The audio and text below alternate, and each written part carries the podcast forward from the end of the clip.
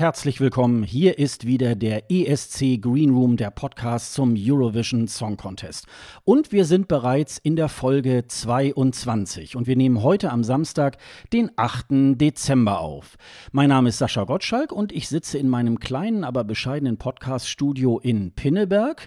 Und äh, Premiere, Premiere, natürlich mache ich das wieder nicht alleine, sondern wieder mit meinem geschätzten Kollegen Dennis Kranz, der heute erstmals aus Rostock sendet. Hallo Dennis. Hallo, schöne Grüße aus der Nähe, beziehungsweise fast aus der Nähe der Ostsee, ist ja nicht mal weit weg.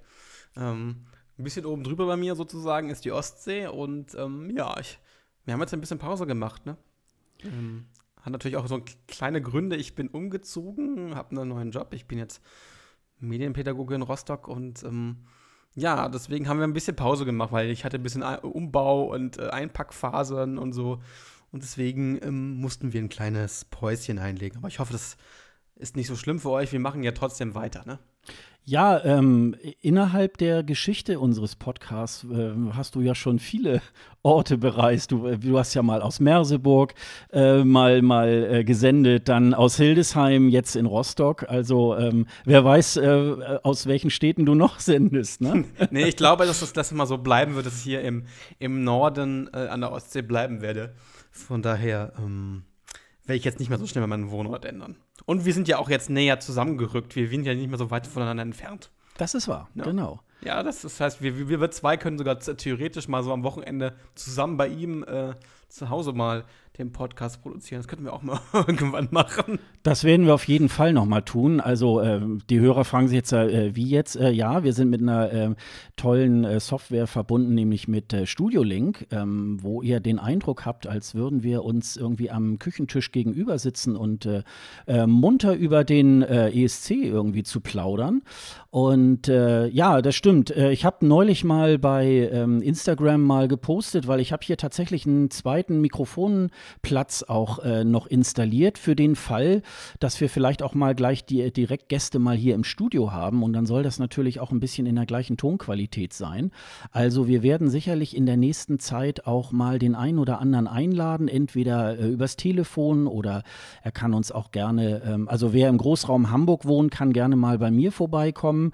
Ähm, bei dir in Rostock ähm, in, der, in der Gegend, wenn wir da Hörer haben natürlich, aber eben auch halt auch die Möglichkeit, Möglichkeit mit Studio Link. Also wir wollen gerne auch mal so in, den, äh, in der nächsten Zeit auch nicht nur so im eigenen Saft schmoren und uns Gedanken über den ESC machen, sondern wir wollen natürlich auch gerne mal so, ähm, ja, audiomäßig auch mal hören, welche Meinung ihr so vielleicht über den einzelnen Titel habt, über irgendwas, was im ESC-Land passiert. Also ähm, ich glaube, da sind der äh, Möglichkeiten auch keine Grenzen gesetzt und äh, da freuen wir uns irgendwie halt auch schon drauf. Genau, ne? wir freuen, euch, freuen uns, äh, euch zu hören und nicht nur, dass ihr das konsumiert, sondern ihr könnt natürlich auch so sozusagen bei uns mit, ja, mitmachen, kann man schon sagen. Also so ein bisschen uns mal unterstützen in einer Folge. Das ist bestimmt durchaus mal hm, denkbar. Ja, wir haben ja auch schon einiges vor, auch für die nächste Zeit. Und da wird es sicherlich auch einige äh, schöne Möglichkeiten irgendwie auch geben. Ja, wir blicken noch mal einmal zurück äh, auf die letzte Folge ESC Green Room 21, Humus, Strand und russische Supermärkte. Was es damit auf sich hat, das äh, hört ihr euch selber lieber mal an. Da werden wir gar nicht so wahnsinnig viel irgendwie dazu sagen. Ähm, erstmal vielen Dank an äh, unsere Gästin, die wir letztes Mal dabei hatten, nämlich die Becky von den Kulturpessimistinnen. Ja, genau. Und ähm, sie hat äh, ähm, über all das mal geredet geredet, was einen so erwartet, wenn man als ESC-Fan nächstes Jahr nach Tel Aviv oder nach Israel äh, fährt. Nicht nur um den ESC zu begucken, sondern was ähm, erwartet einen kulturell, kulinarisch. Also da redet sie wirklich ähm, sehr ausgiebig darüber und äh, in dieser Form, in der sie uns da die auch so Tipps gegeben hat, äh, so vor Ort, was man sich da im, im, Großraum Tel Aviv mal dann anschauen sollte, ähm, das äh, hätten wir uns niemals irgendwie halt so zusammen recherchieren können. Deswegen ist immer ganz gut, wenn man jemanden hat, der da auch äh, sogar auch mal schon gelebt hat und so weiter. Das ist irgendwie halt auch schon ganz, äh, ganz wichtig. Ähm, ja, erstmal vielen Dank dafür.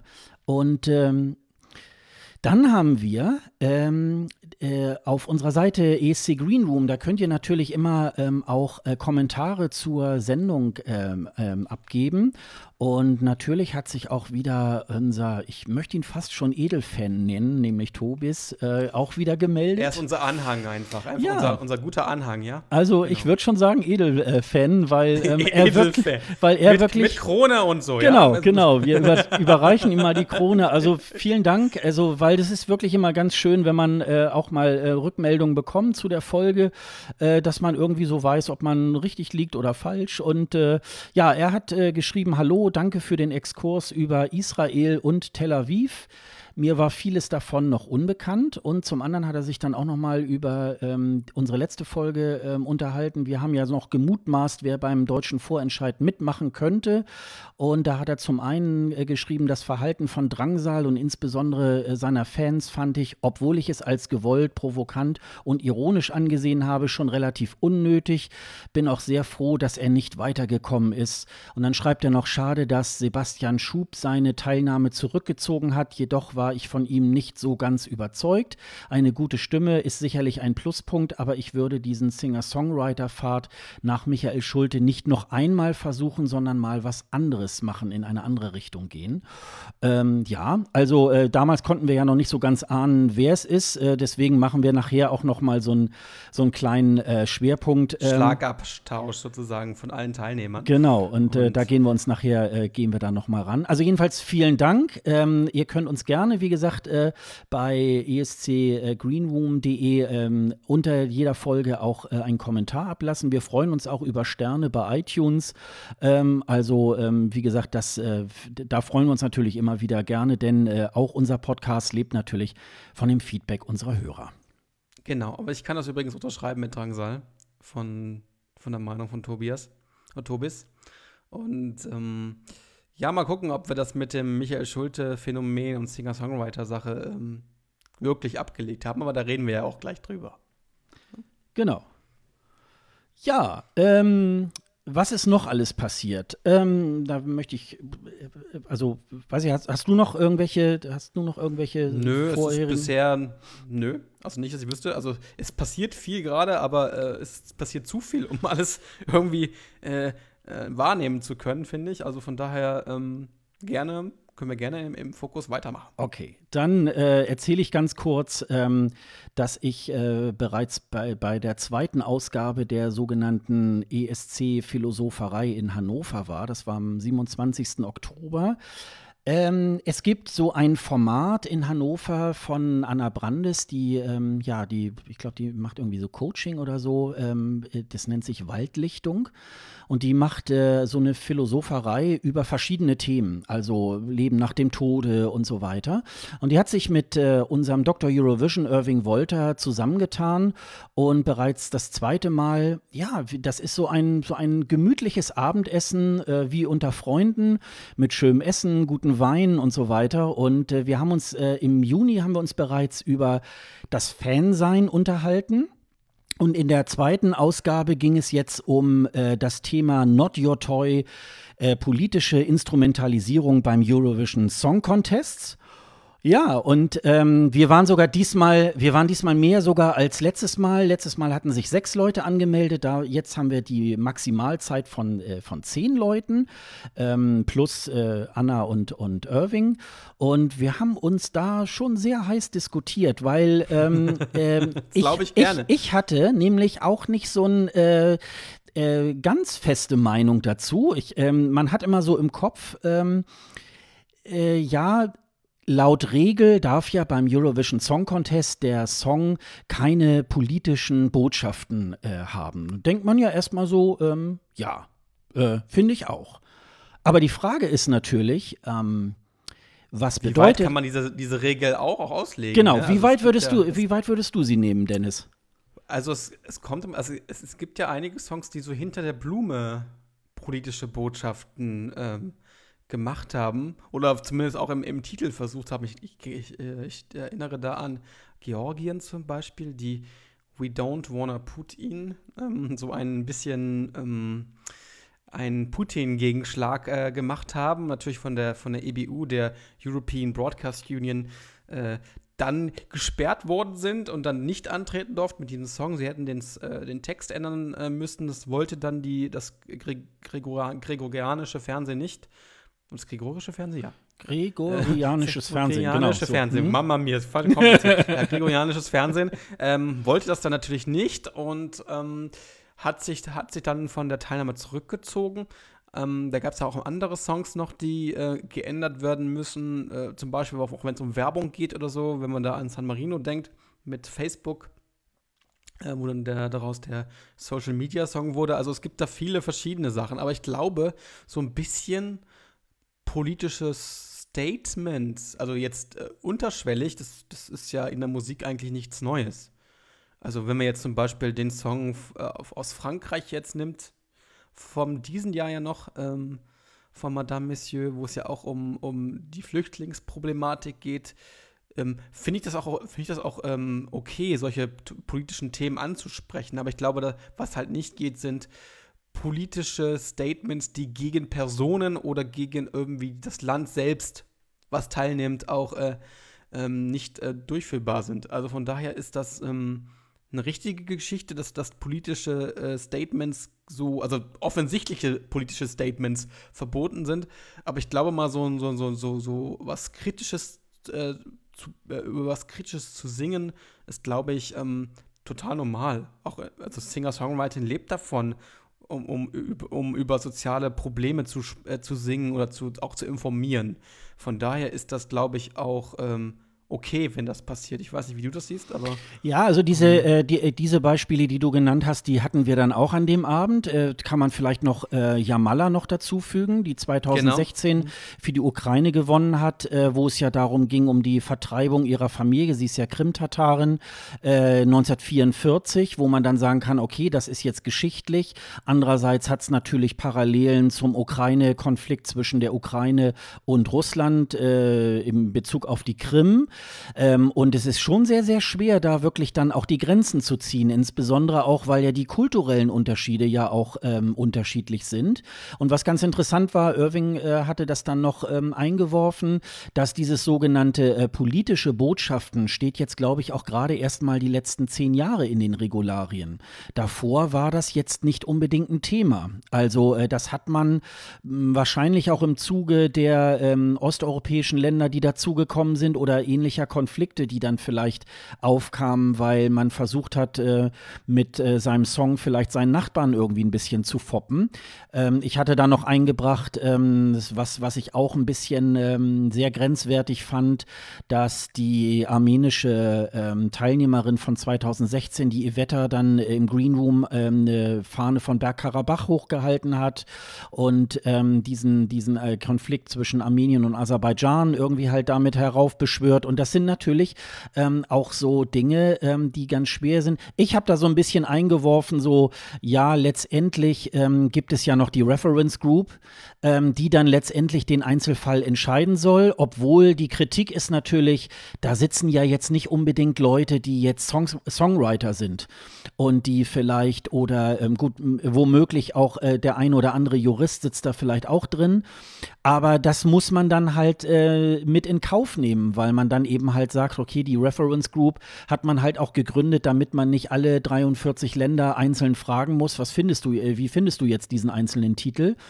Ähm, aber äh, ich finde das interessant und äh, vielleicht können wir ja unsere Hörer da mal so ein bisschen animieren, da vielleicht auch mal das eine oder andere davon kundzutun. Und vielleicht können wir mal in der nächsten Folge oder in einer der nächsten Folgen dann vielleicht mal auch ein bisschen intensiver nochmal über dieses Politische ähm, beim Eurovision Song Contest vielleicht irgendwie reden. Also ähm, können wir gerne, können wir gerne tun. Aber ich, ich glaube, Musik ohne Politik, das geht gar nicht. Also auseinander. Also nicht, nicht, nicht so strikt auseinander, wie man sich das vielleicht wünschen würde beim ESC. Ähm, aber ich glaube, das ist auch gar nicht schlimm, dass, dass, dass es da auch mal, dass da auch mal kritische Themen oder kritische politische Themen äh, zumindest unterschwellig äh, behandelt werden, weil man dann ja damit ja auch mal einem breiten Publikum mal zeigt, es gibt da Probleme. Ich erinnere mich noch an einen Song, wo es, äh, ich glaube, der kam aus Rumänien, ne? Wo, wo dann ganz viele Koffer auf, ja, dem, auf, ähm, dem, auf, den, auf, der, auf der Bühne standen. Der La Capan und, oder äh, so hieß das, ne? Mhm. Genau, genau. Und der dann die Problematik besungen hat, dass in Rumänien ganz viele Menschen auswandern, weil sie halt dort kein Geld verdienen oder nicht genug Geld verdienen können, um ihre Familien zu ernähren. Und ähm, das ist etwas, was, was, was ich glaube ich auch ähm, in Ordnung ist, um mal auf, auf bestimmte Sachen hinzuweisen. Äh, das ist jetzt zwar nicht für uns alle irgendwie politisch äh, ähm, wichtig, aber es ist etwas, was, was auch mal in die Öffentlichkeit kommen muss. Und damit hat man beim ESC dann halt die Möglichkeit, ähm, mal solche politischen Sachen anzusprechen. Was sonst vielleicht auch gar nicht in den Nachrichten oder so oder generell in anderen im Kontext gar nicht passieren würde. Das finde ich auch okay, wenn es jetzt nicht darum geht, irgendwelche Politiker oder irgendwelche äh, Parteien oder so zu, zu, zu, ja, zu bashen, sage ich mal, sondern halt um einmal um, um, um, um soziale Probleme oder auch politische Probleme aus dem Land heraus äh, ja, zu, zu, thematisieren. Also das finde ich jetzt finde ich, find ich auch okay. Also es ist äh, nichts Schlimmes, was, was jetzt wenn wir, wenn wir zum Beispiel jetzt ein, ein Lied hätten in Deutschland über, keine Ahnung, über die politische Situation von Geflüchteten oder keine Ahnung, also wie, wie, sie, hier, wie sie hier leben und wie, wie, wie, wie Menschen mit äh, Geflüchteten oder Geflüchteten umgehen, äh, ist das ist es halt eine politische, ein, ein politisches Statement, was man hat in dem Song, aber nicht eine, eine, eine generelle Ausgrenzung, äh, beziehungsweise ein generelles Statement gegen eine, gegen eine Regierung oder so, sondern halt äh, ein politisches Statement, was halt allen irgendwie was angeht. Ja, ja, also ich glaube, diese, dieser Lerneffekt, der ist halt auch, ähm, und ich glaube auch gerade, du hattest ja nochmal gesagt, Madame Monsieur, dies Merci, da ist ja zum Beispiel auch so ein Punkt, wo setze ich da jetzt die Grenze? Ist das jetzt schon hochpolitisch oder ist das jetzt, äh, ja, man behandelt jetzt äh, einfach nur ein, ein äh, zeitgeschichtliches Problem oder so. Ähm, also, nicht? Und ähm, es ist, äh, finde ich, ähm, genauso ähm, wichtig, wie jetzt über Herz und Schmerz, oh, ich habe meine große Liebe verloren, irgendwie halt darüber zu singen. Ähm, finde ich, ähm, finde ich auch irgendwie schon nicht gar. Also mir geht selbst schon alleine, dass bestimmte Länder daran teilnehmen, die man sonst, glaube ich, gar nicht in der Optik hätte. So äh, Moldawien oder Moldau sagt man ja irgendwie halt auch so. Äh, hm, hätte man, Russland zum ja, Beispiel. Hätte also man, die, die, hätte man jetzt auch nicht unbedingt so in der, in der Optik irgendwie auch, ne? Das ist, äh, glaube ich. Äh, genau. Ja. Also, ähm, fand ich, äh, war sie, wie gesagt, sehr, sehr gut. Das soll es auch im nächsten Jahr irgendwie, ich glaube, ein oder zwei Veranstaltungen wieder geben. Das ist zwar, ähm, da muss man sozusagen eine Art Eintritt bezahlen. Äh, kostet, äh, ich glaube, 65 Euro die Teilnahme. Da ist dann aber so Essen und Trinken und so weiter ist da irgendwie mit dabei. Also äh, es lohnt sich auch, äh, daran teilzunehmen. Also ähm, wir werden das auch dann mal, glaube ich, bei, bei ähm, äh, Twitter oder Facebook dann mal wieder posten, wenn, wenn wieder so ein Termin Die irgendwie Sause halt, ist, genau. Genau, dann können wir das irgendwie auch mal wieder machen. Und ähm, äh, ja, und das äh, hat sich also wie gesagt gelohnt und äh, ja, und vor allen Dingen, man kann sich auch mal mit, mit anderen Fans auch mal austauschen und äh, man merkt irgendwie so, man ist nicht ganz alleine als ESC-Fan. Also es gibt ja, noch genau. Äh, andere, die diese Leidenschaft sehr viele. irgendwie. Ja, es gibt sehr viele, mhm. genau. Ja, und dann hatte ähm, unser geschätzter Kollege Irving Wolter, der sich auch Schöne Dr. Grüße nach Hannover. Hallo. Schöne Grüße nach Hannover, genau. Ähm, ja, genau. Äh, der hat, äh, ich sag mal, die Bombe platzen lassen, denn äh, äh er hat. Das klingt, naja, das Problem ist, in Hannover findet man oft noch alte, alte Krieg, äh, Zweite Weltkriegsbomben. Macht das, sagt das nicht zu laut. Nein, nein, nein, so war das. Äh, ja gut, die, die, äh, die gibt's aber, die gibt's aber in Hamburg oder in, in anderen Großstädten. Ja, aber in Hannover sehr, sehr oft oder auch in Hildesheim, wo ich ja vorher gewohnt habe, da gibt's immer irgendwie, da findet man immer, wenn man irgendwie was gräbt, irgendwie Kanäle ausgräbt, immer wieder Fliegerbomben. Und in Hannover ist das, ist das leider auch so. Äh, also wahrscheinlich noch mehr als in anderen Städten, weil halt ähm, Hannover äh, extrem bombardiert worden ist. Also so sehr, dass das Teile der Städte nicht mehr äh, nicht mehr existent waren. Und ähm, deswegen kam ich jetzt auf, die, auf diese Assoziation. naja, also das haben wir ja in, in, ganz viel, auch in Hamburg irgendwie, wenn du ein Haus bauen willst, dann musst du auch erstmal diesen Kampfmittelräumdienst irgendwie dann auch einschalten, dass sie gucken, dass da nicht irgendwo so, eine, so, ein, so ein Blindgänger äh, äh unter der Erde irgendwie halt ist. Und ähm, ja, also nee, so eine Bombe nicht, aber auch eine positive Bombe, sage ich jetzt ja, mal. Gut. Denn äh, Irving möchte gerne ein äh, neues Event, äh, ein jährliches Event ähm, ähm, statuieren sozusagen oder oder festigen äh, die sogenannte UNESCON. Und äh, das ist, äh, ja, Herzstück ist irgendwie so eine, so eine äh, Gala mit Orchester. Und da habe ich so gedacht, ja, da, da müssen wir ihn noch mal ein bisschen genauer fragen. Und ich habe ihn vor ein paar Tagen äh, am Telefon gehabt und äh, wir, ich habe mit ihm ein kleines Interview geführt, dass er mir mal ganz kurz erzählt, was er denn so bei dieser UNESCON so vorhat. Und da würde ich mal sagen, hört doch einfach mal rein. Es sind noch rund 150 Tage bis zum Eurovision Song Contest in Tel Aviv. Es gibt aber noch andere wichtige Termine rund um den ESC, wie zum Beispiel das kürzlich stattgefundene ECG-Treffen in Köln. Die Vorentscheide stehen vor der Tür oder auch die Fankonzerte wie Eurovision in Konzert in Amsterdam. Und nun möchte jemand einen weiteren jährlichen Termin schaffen, nämlich die UNESCO, die erstmals vom 28. bis 30. Juni 2019 in Hannover stattfinden wird. Und dazu begrüße ich den Initiator dieser Veranstaltung, nämlich Irving Irving Wolter. Hallo Irving. Sascha, danke, dass ich bei dir sein darf. Ähm, es gibt ja schon so einige Informationen über die UNESCO. Da gibt es irgendwie einmal so, ein, so, einen ganz, äh, kompakten, äh, so eine ganz kompakte Beschreibung. Also die UNESCO Hannover ist ein mehrtägiges Event rund um den Eurovision Song Contest. Neben verschiedenen Konzerten und Veranstaltungen rund um den Wettbewerb gibt es die Möglichkeit, die Region Hannover und die jahrhundertealte Tradition des Schützenfests kennenzulernen. Und Herzstück der UNESCO ist eine große ESC-Gala mit Live-Orchester und Künstlern aus aller Welt. Also das Letz-, den letzten Satz, äh, da springt natürlich jedem ESC-Fans das äh, Herz etwas höher, weil endlich mal wieder ein, ja, ESC-Stimmung mit Live-Orchester. Was äh, kann ich mir denn darunter vorstellen? Ja, das ist genau der Punkt, der mir sehr am Herzen lag. Ich wollte nicht äh, einfach äh, eine weitere, äh, ja, ein, ein weiteres äh, Fankonzert schaffen, in Konkurrenz treten zu bestehenden Formaten, das ja auch sehr schön machen und äh, wo die Fans ihre Freude dran haben. Ich wollte einfach ein anderes Songerleben ermöglichen. Und das, ich bin nun in der glücklichen Lage gewesen, dass ich die Song Contests in den äh, frühen 90ern eben live miterleben konnte und weiß, wie das, wie toll ein Orchester klingen kann. Natürlich äh, gab es auch Fälle, wo das Orchester die Songs massakriert hat, aber im Großen und Ganzen ist es schon ein anderes musikalisches Erleben. Und das möchte ich gerne wieder ja, spürbar machen, auch für die jüngeren Fans, die den Song Contest nur haben. Und ähm, äh, kann man schon sagen, äh, welches Orchester ähm, du dafür einspannen wirst? Ja, wir sind im Gespräch mit dem äh, Orchester im Treppenhaus hier in Hannover. Das ist ein junges Orchester aus Absolventen der Musikhochschule, äh, die alle sehr talentiert sind und vor allem sehr aufgeschlossen, um mit äh, Song Contest Musik auf der Bühne aufzutreten. Das sind ja leider nicht alle Orchester. Es gibt da ja immer noch so ein bisschen den, äh, den Dünkel. Aber äh, die jungen Leute sind da sehr interessiert und ähm, wir können uns also auch Arrangements freuen. Und ähm, auf welche Künstler kann man sich freuen? Gibt es da schon Namen?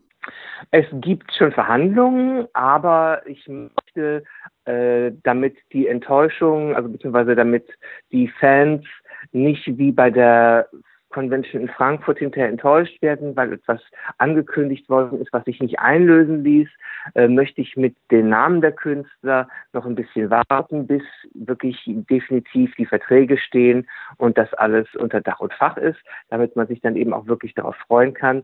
Ich verhandle parallel mit äh, vielen Künstlern, auch mit Blick auf die UNESCO äh, 2020, denn das Ganze soll ja ein Format sein, das jährlich stattfindet und da will ich äh, auch das Programm so zusammenstellen, dass das ähm, immer in jedem Jahr Jahrzehnte der Song Contest Vergangenheit umspannt.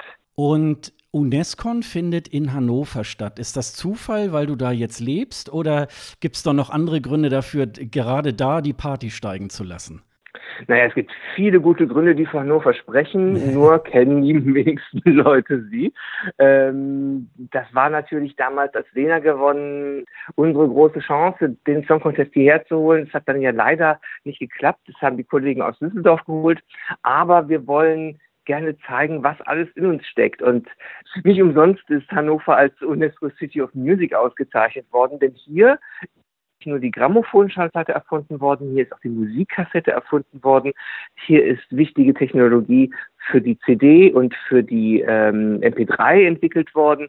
Also das äh, im Blut liegt, äh, das äh, ist historisch belegt und das müssten und da gibt es natürlich dann eben keinen besseren Ort, um ja ein so großartiges Event wie die UNESCO mit vielen Eurovision-Künstlern zu beherbergen.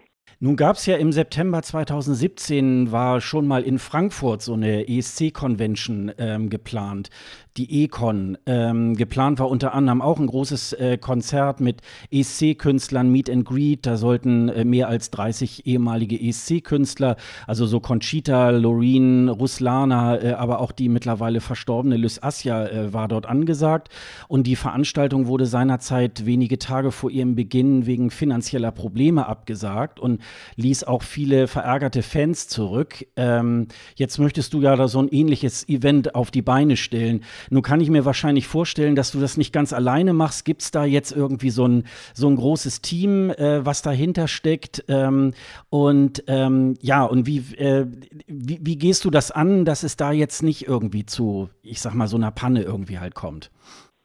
Ja, ich habe mir das wirklich sehr, sehr lange überlegt, ob ich äh, dieses Wagnis überhaupt eingehen soll, weil das natürlich in der Fan-Community äh, viel verbrannte Erde hinterlassen hat auch wenn ich äh, weiß, dass die Veranstalter das nicht bösen Willens getan haben, äh, sondern sich einfach, äh, glaube ich, ziemlich verkalkuliert. Das ist natürlich eine große Herausforderung, so ein Event zu planen.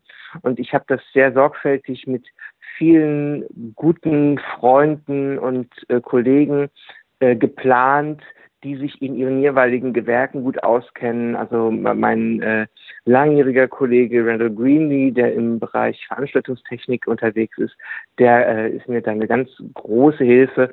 Und ich habe hier natürlich die Unterstützung äh, der UNESCO City of Music, die äh, großes Interesse daran hat, dass eben möglichst viele Leute kommen und die äh, Stadt eben für sich entdecken. Wir werden also alles äh, auf hochprofessionelle Ebene abwickeln und keiner äh, der Fans muss Angst haben, dass er seine Eintrittskarten äh, nicht wieder zu, also dass sie nicht erstattet werden für den Fall, dass es da irgendeinen Zwischenfall gibt, weil wir werden das dann eben einem regulären Ticketing-Service anvertrauen, damit die Karten auf jeden Fall versichert sind. Und ansonsten ist das hier alles in so äh, sichere Bahnen gelenkt, dass äh, sich eigentlich jetzt alles schon die Termine, den 28., 29. und 30. Juni 2019, in Ihren Terminkalender schreiben sollten. Das äh, ist hier das offizielle Save the Date und wir werden in den nächsten Tagen und Wochen dann mit mehr Details rausrücken, was die einzelnen Ticketpakete angeht, was da den Umfang der ähm, Möglichkeiten angeht, die wir bei der UNESCO bereitstellen und äh, natürlich welche Künstler dann auch tatsächlich auf der Bühne zu sehen sein werden. Gibt es da schon ähm, ungefähr Termin, wann, wann man so Tickets bekommen kann?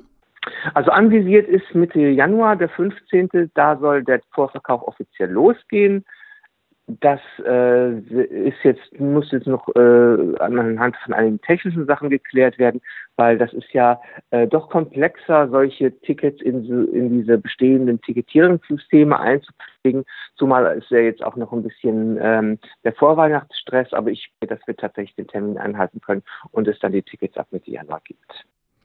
Irving Wolter war das. Er organisiert die so im Sommer 2019 stattfindende UNESCON in Hannover, unter anderem mit einer großen ESC-Gala samt Live-Orchester und weiteren Überraschungen. Ich sage vielen Dank, Irving, für das Interview.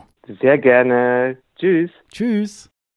Ja, vielen Dank. Schöne Grüße nach Hannover, würde ich sagen, ne, Sascha?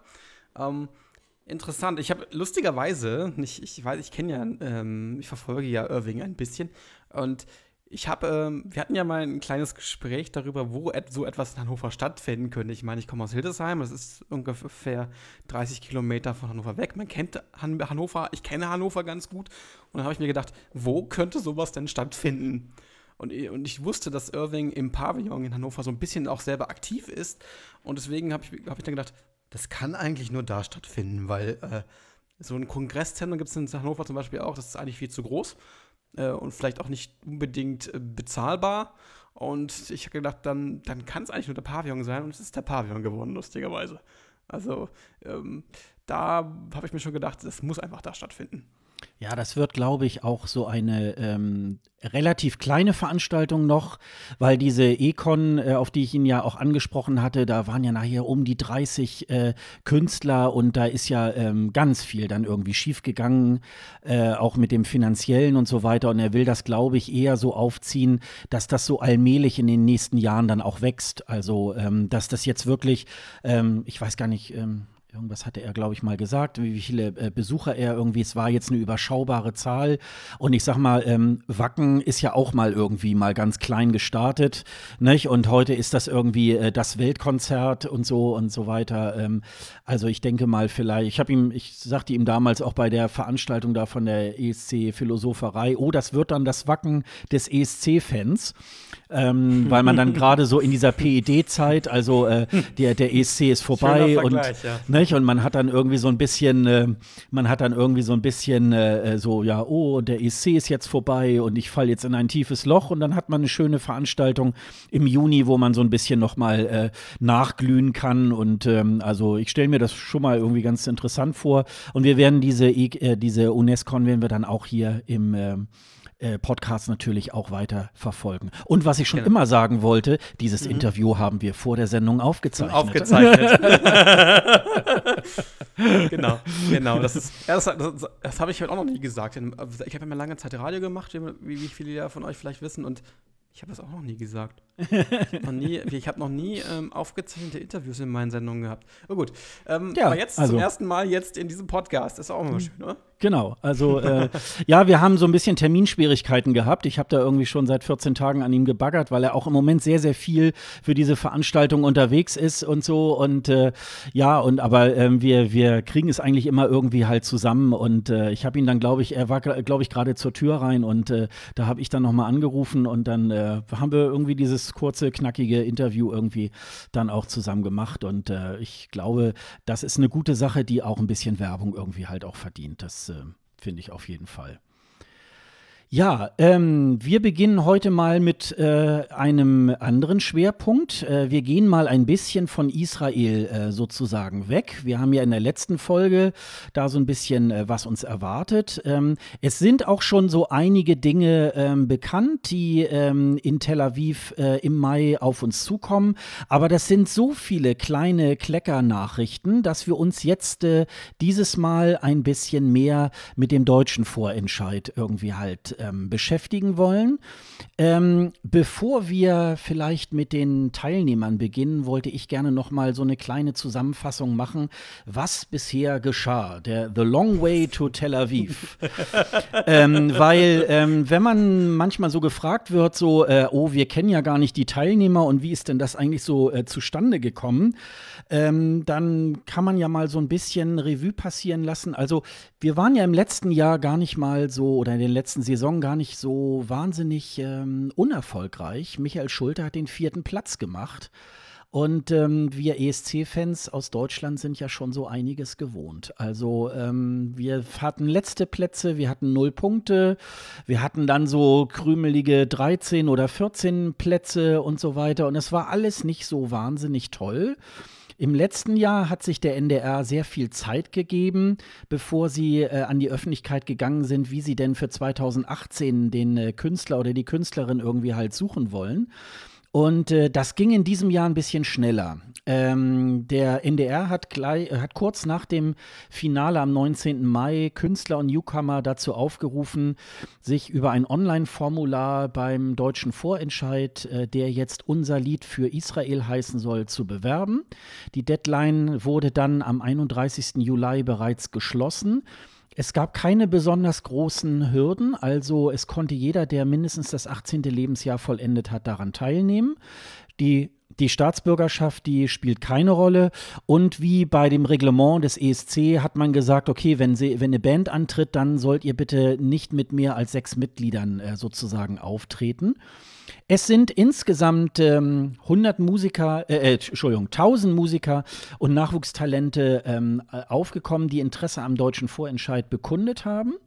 Äh, 465 haben sich offiziell beworben und dann hat der NDR sozusagen eine kleine Vorauswahl gemacht und hat 198 Beiträge ausgewählt, die dem sogenannten 100-köpfigen Eurovisionspanel dann vorgestellt wurden.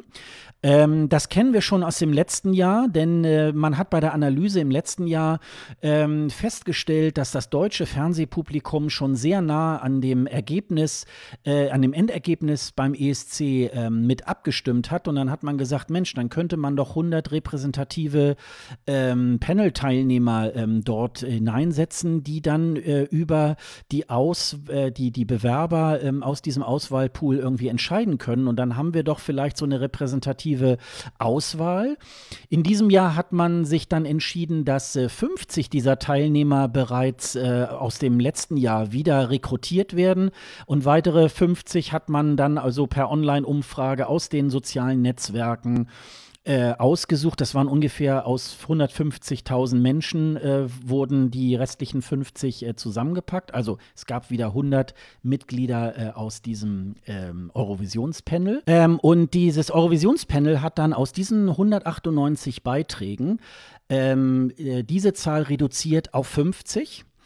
Und weil es ja beim ESC eine Jury, ähm, auch eine internationale Jury gab, äh, bildet man die auch ab. Man hat da äh, 20 äh, Mitglieder aus äh, Eurovisions-Europa, sage ich jetzt mal, äh, zusammengecastet. Das sind 20 Kandidaten. Da sind äh, Teilnehmer vom ESC mit dabei, die in den letzten Jahren mal dabei waren und auch äh, Produzenten und wie auch immer. Und äh, die haben dann wiederum äh, aus diesen 50 weitere, äh, weiter reduziert auf 20 Kandidaten. Und die sind dann beim Workshop äh, in äh, Köln eingeladen worden. Da wurden sie dann so ein bisschen auf Herz und Nieren geprüft. Was ist so, was sind so ihre Musikstile? Äh, haben sie mit dem ESC überhaupt irgendwie ein, einen Anknüpfungspunkt? Ähm, auch wieder dabei, wie beim letzten Jahr auch, äh, Wolfgang Dahlheimer von den Heavy Tones. Die sind besser bekannt als äh, Gruppe oder Band, äh, die damals Stefan Raab bei TV Total immer äh, musikalisch begleitet haben.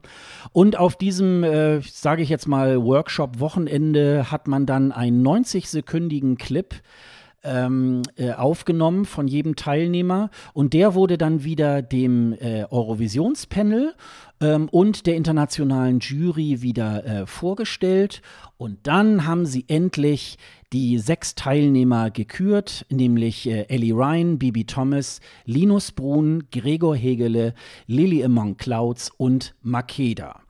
Und ähm, der ARD-Unterhaltungskoordinator Thomas Schreiber und äh, Head of Delegation Germany Christoph Pelander haben unter anderem bei den Roadshows ähm, beim ECG-Treffen in Köln, aber auch in Hannover äh, dann noch mitgeteilt, es werden eventuell noch ein bis zwei sogenannte Complete Acts, Acts dazukommen, äh, die dann sozusagen ein, ähm, ein Vollpaket anbieten, aber diese zwei äh, Beiträge müssen auch noch vom Eurovisionspanel und der Jury entschieden werden, ob sie zu den zu, äh, jetzt schon sechs feststehenden Teilnehmern noch dazukommen.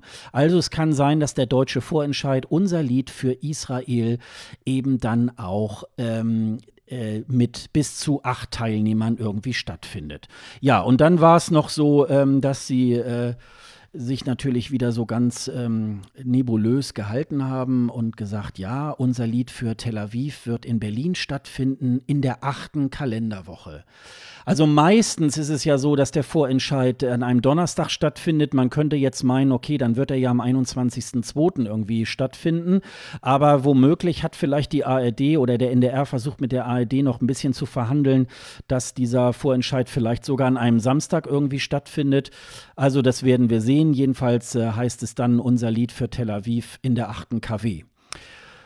Ja, und, und äh, moderiert wird das Ganze von Barbara Schöneberger und äh, weil der große Erfolg äh, dann da war, auch von Linda Zerwakis.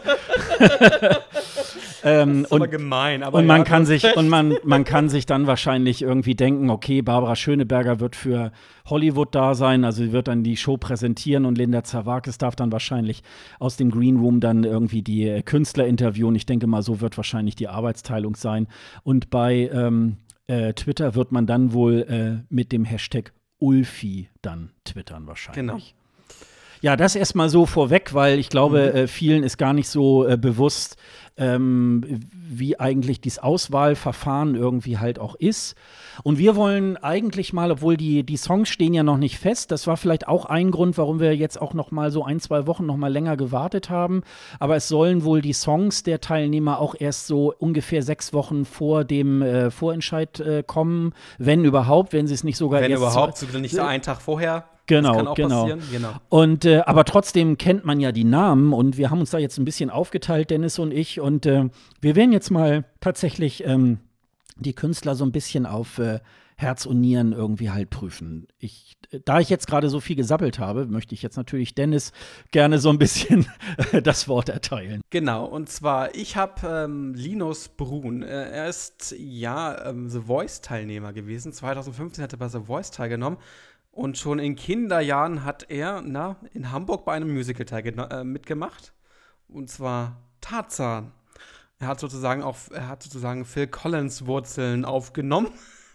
er hat äh, äh, den kleinen Tarzan gespielt in, äh, mit zehn Jahren äh, bei, äh, bei Tarzan in Hamburg und ähm, hat dann mit, hat dann 2015 bei, beim, ja, bei, beim, beim Musical mitgemacht. Ähm, ist so ein bisschen ähm, ja, Justin Bieber-Style auch ähm, an, angelegt worden, hat, hat auch äh, die RTL 2 Show My Name is gewonnen mit zwölf Jahren und ja, hat ganz viel Musik vor allem äh, auf YouTube veröffentlicht. Also er ist sehr, sehr viel auf YouTube unterwegs, hat auch durch die, durch die, durch die Teilnahme bei The Voice auch so einen kleinen Bekanntheitsgrad bekommen. Ähm, aber ähm, ist leider nicht weit, nicht, nicht so weit gekommen bei, bei, ähm, bei The Voice. Von daher schauen wir mal, wie das wird. Aber er macht so Art, ja, auch Singer-Songwriting-Geschichten äh, und da bin ich mal gespannt, was da uns auf, ja, was dazu da uns auf, auf uns zukommen wird. Hm. Ja, ist jedenfalls, äh, glaube ich, ein sehr äh, solider Künstler. Also, genau, ähm, würde ich auch äh, sagen. Also, äh, also jetzt, jetzt so richtig Panne finde ich jetzt auch tatsächlich alle sechs nicht. Also das ist schon, nee. äh, ich glaube, dass der vierte Platz von ähm, Michael Schulte, glaube ich, jetzt auch noch mal ähm, eher Leute an diesen Vorentscheid oder an diese Bewerbungssituationen herangeführt hat, die sich das vielleicht letztes Jahr nicht so wirklich vorgestellt haben. Genau.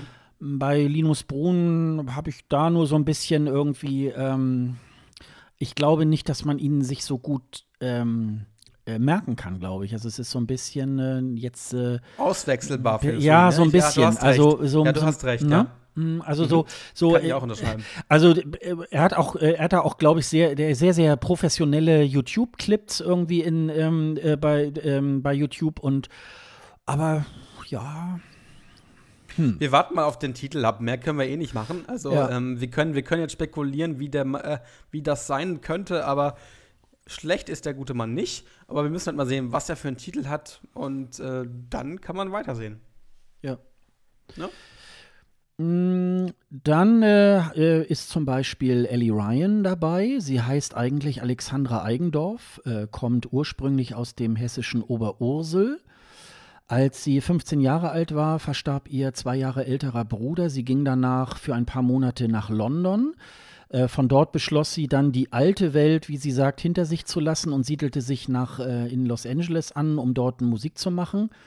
Ähm, in Deutschland fühlte sie sich äh, nicht mehr so wirklich äh, zugehörig, weil sie schon immer so durch ihre Art, durch ihren Klamottenstil und so weiter auffiel und aneckte. Und äh, sie sagt selber in LA fühlt sie sich akzeptiert und kann dort auch ähm, äh, als nicht als schräg auffallen, weil da jeder anders ist, sagt sie. Ähm, ich habe noch mal geguckt, also ähm, also richtig bekannt sind sie ja alle irgendwie halt nicht. Bei YouTube ähm, hat sie jetzt ähm, sind ihre ähm, Abonnenten nicht einsehbar. Das hat sie irgendwie so ein bisschen ausgeblendet. Also sie steht da wahrscheinlich auch äh, tatsächlich so ein bisschen am Anfang. Ähm, so wahnsinnig viele äh, Videos kann man in ihrem Kanal auch nicht sehen. Äh, sehr viel ähm, äh, schon sehr viel professionelle Clips. Ich gucke mir ja immer auch ganz gerne ähm, so Dinge an, äh, so wie können die zum Beispiel live singen. Ähm, da kann ich jetzt nicht so, es gibt äh, einen so ein ein so ein äh, No Parachute nennt sich das. Äh, das ist so ihr im Moment äh, aktuellster Hit äh, in dem Sinne. Das ist so ein ganz buntes Video. Ähm, das hat sie, ähm, äh, das, also das spiegelt so ein bisschen so ihre, ihre Art. So, ja, sie ist so eine, so eine ganz, äh, sie ist so eine ganz flippige und so weiter. Dann gibt es noch so ein, so ein anderes ähm, Video, das so ein bisschen im David Getter-Style ist. Uah. Be Alright. Ähm, das äh, wurde wohl scheinbar in, in LA aufgenommen und da ist sie so ein bisschen, hörte man ja jetzt gerade in der, ähm, bei der, bei der Auswahlphase, wo es um den CDU-Vorsitz geht, um die Mini-Merkel. Und hier würde ich sagen, es ist so ein bisschen so eine Mini-Ausgabe von Lady Gaga, macht sie da so. und dann äh, trägt sie dann auch so ein extra knappes Oberteil, wo man, hu, dann so ein bisschen die Brüste sehen kann von unten. Und ähm, ja, es ist so ein bisschen so auf, auf ähm, äh, ja, ich will so ein bisschen auf mich aufmerksam machen und äh, ähm, es ist schon alles sehr, sehr poppig, ähm, aber ich habe mit ihr so ein bisschen den, den Eindruck, also sie kommt nicht so wirklich sehr authentisch rüber. Also das ist schon, ich, äh, also ich bin mir da auch noch nicht so ganz äh, super sicher. Ich äh, bin da auf ein Video gestoßen, das ist so von vor zwei Jahren gewesen. Da sieht sie ganz anders aus. Also ich glaube, sie ist im Gesicht auch ein bisschen gemacht. Also Mag jetzt sein, dass das mein. Ja, die, die sieht was? so ein bisschen äh, mit aufgespritzten Lippen und ich glaube, an der Nase ist auch irgendwas gemacht worden. Und wo ich dann so denke, oh Mädel, mit 21 hast du das wirklich nötig? Also es würde ja passen, wenn sie sich da in LA irgendwie aufhält, dann ist es natürlich auch irgendwie no normales Uso. Aber ich finde, also ich finde ja sowieso Schönheitsoperation immer scheiße.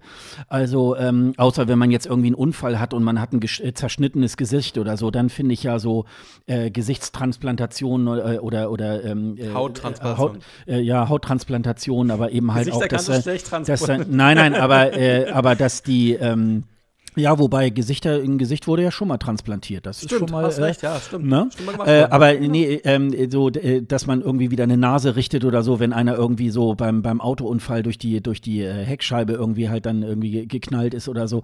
Ähm, äh, also jedenfalls da habe ich so gedacht, ja, und im Interview kam sie auch mir so ein bisschen zickig rüber. Also, das ist jetzt so mein ganz äh, persönlicher äh, Eindruck. Also, es sind schon sehr so ähm, äh, Elektro-Pop-Sachen, die sie äh, so in der letzten Zeit halt gemacht hat. Ähm, äh, muss man abwarten, was da letztendlich dann äh, gemacht worden ist. Also, man konnte ja hören, insgesamt haben irgendwie die sechs Teilnehmer insgesamt 30 Songs kreiert. Zwei davon sollen sogar in deutscher Sprache irgendwie halt sein.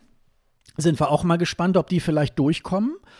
Ähm, Und es gibt ein Duett. Es gibt wohl ein Duett von zwei Teilnehmern oder Teilnehmerinnen, wir wissen es nicht ganz genau, ähm, was auch aufgenommen worden ist. Das genau. könnte spannend werden. Genau. Also ähm, ich, ich habe jetzt von den dreien, die ich mir jetzt ausgeguckt habe, jetzt äh, Ellie Ryan als erstes, also äh, auch, äh, auch wie immer, ähm, auch eine gute Stimme und alles, aber äh, wäre jetzt nicht unbedingt meine erste Favoritin.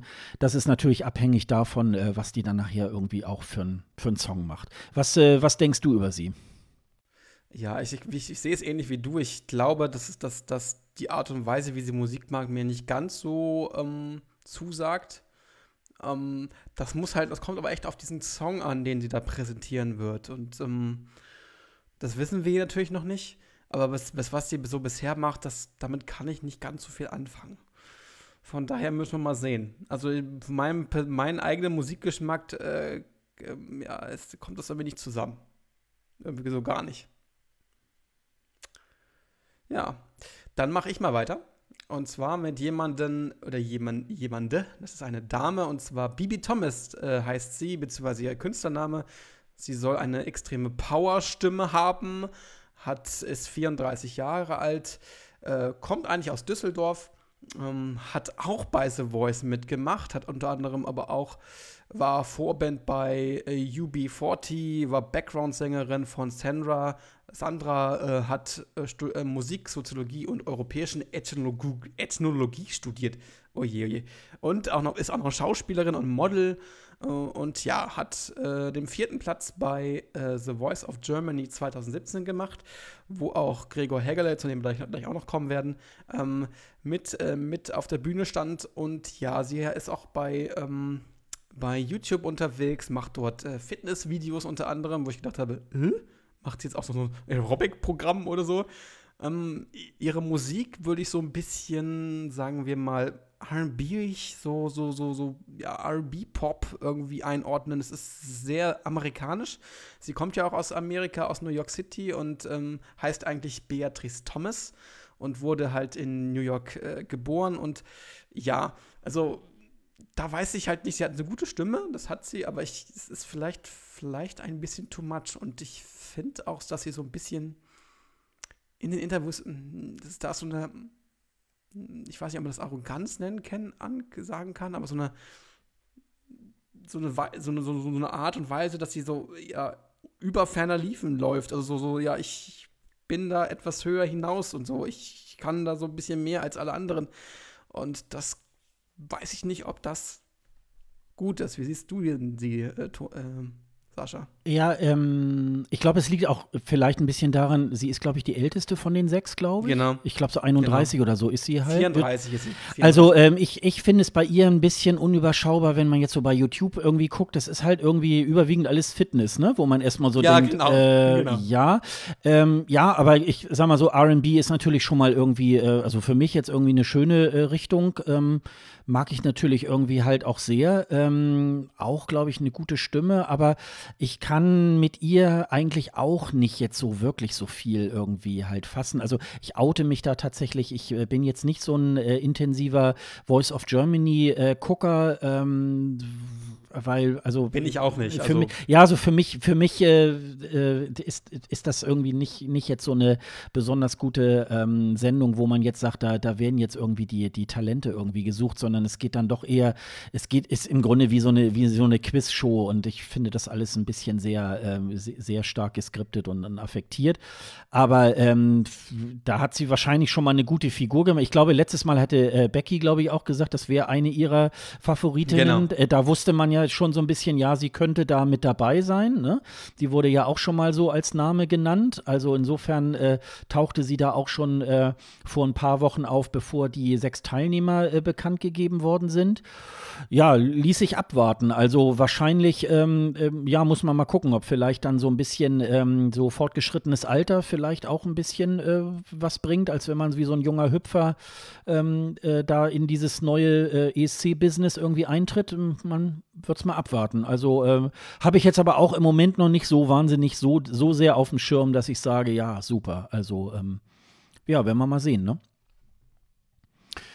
Dann äh, würde ich mal weitermachen. Ähm, ganz in der Nähe von Düsseldorf äh, wohnt Makeda. Sie ist 28 Jahre und wohnt in Bonn. Sie heißt tatsächlich auch so. Sie heißt äh, Makeda Michalke. Hört sich so ein bisschen wie so Gölsch an. So. Goldsche Mädchen, ne? Goldsche Mädchen, ja. Genau, genau. Aber sie kommt aus Bonn, äh, hat Wurzeln in Trinidad und äh, Tobago und ihre Mutter äh, hat diesen Namen gewählt, weil es die Königin von Saba ist. Ähm, und uh. ähm, ja, und hat wahrscheinlich diesen Namen so besonders schön gefunden. Also als Künstlername äh, ist der sowieso perfekt. Also äh, Makeda, ähm, erstmal sehr, sehr gut. Auf ihrem äh, Abiball sang sie das erste Mal vor Publikum und sie gründete die Gruppe Steal a Taxi, mit der sie auch immer noch äh, auftritt. Ähm, und mit dem sie auch 2017 äh, an dem Workshop für Lissabon teilgenommen hat. Äh, aber sie hat dann freiwillig äh, die Kehrtwende gemacht und sich zurückgezogen.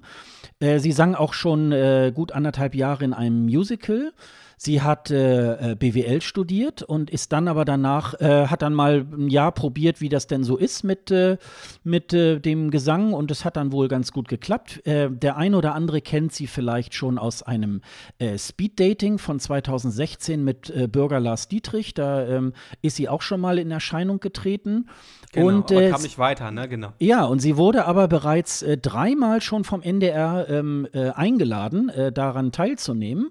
Und es hat irgendwie immer nicht so geklappt und jetzt dieses Mal ist sie wirklich dann äh, auch in diesem Pool der äh, Vorentscheidsteilnehmer. Bei YouTube hat sie rund äh, 2500 Abonnenten, das ist überschaubar, aber sie steht ja auch äh, tatsächlich noch ein bisschen so, also nicht am Anfang, äh, so der ein oder andere kennt sie auch schon, aber es ist halt äh, jetzt, ähm, ja, also ist, ist sehr passabel. besonders passabel sind auch tatsächlich ähm, das, was sie so macht. Äh, Gerade bei YouTube findet man äh, viele Dinge, äh, viele Songs äh, mit ihrer äh, Band Stile Taxi, nämlich äh, zum einen ähm, den Titel Time. Ähm, das ist ein sehr, da wird also auch ihre sehr soulige Stimme ähm, auch deutlich. Ähm, sie kann auch live, kann man dort sehen. Eine schöne Abtempo-Nummer, aber sie kann auch ähm, so Balladen wie Feel Like a Home, mit, das sie auch mit Stile Taxi zusammen gemacht hat. Das geht zwar am Ende noch mal so ein bisschen rockig, noch mal äh, in, in die Vollen.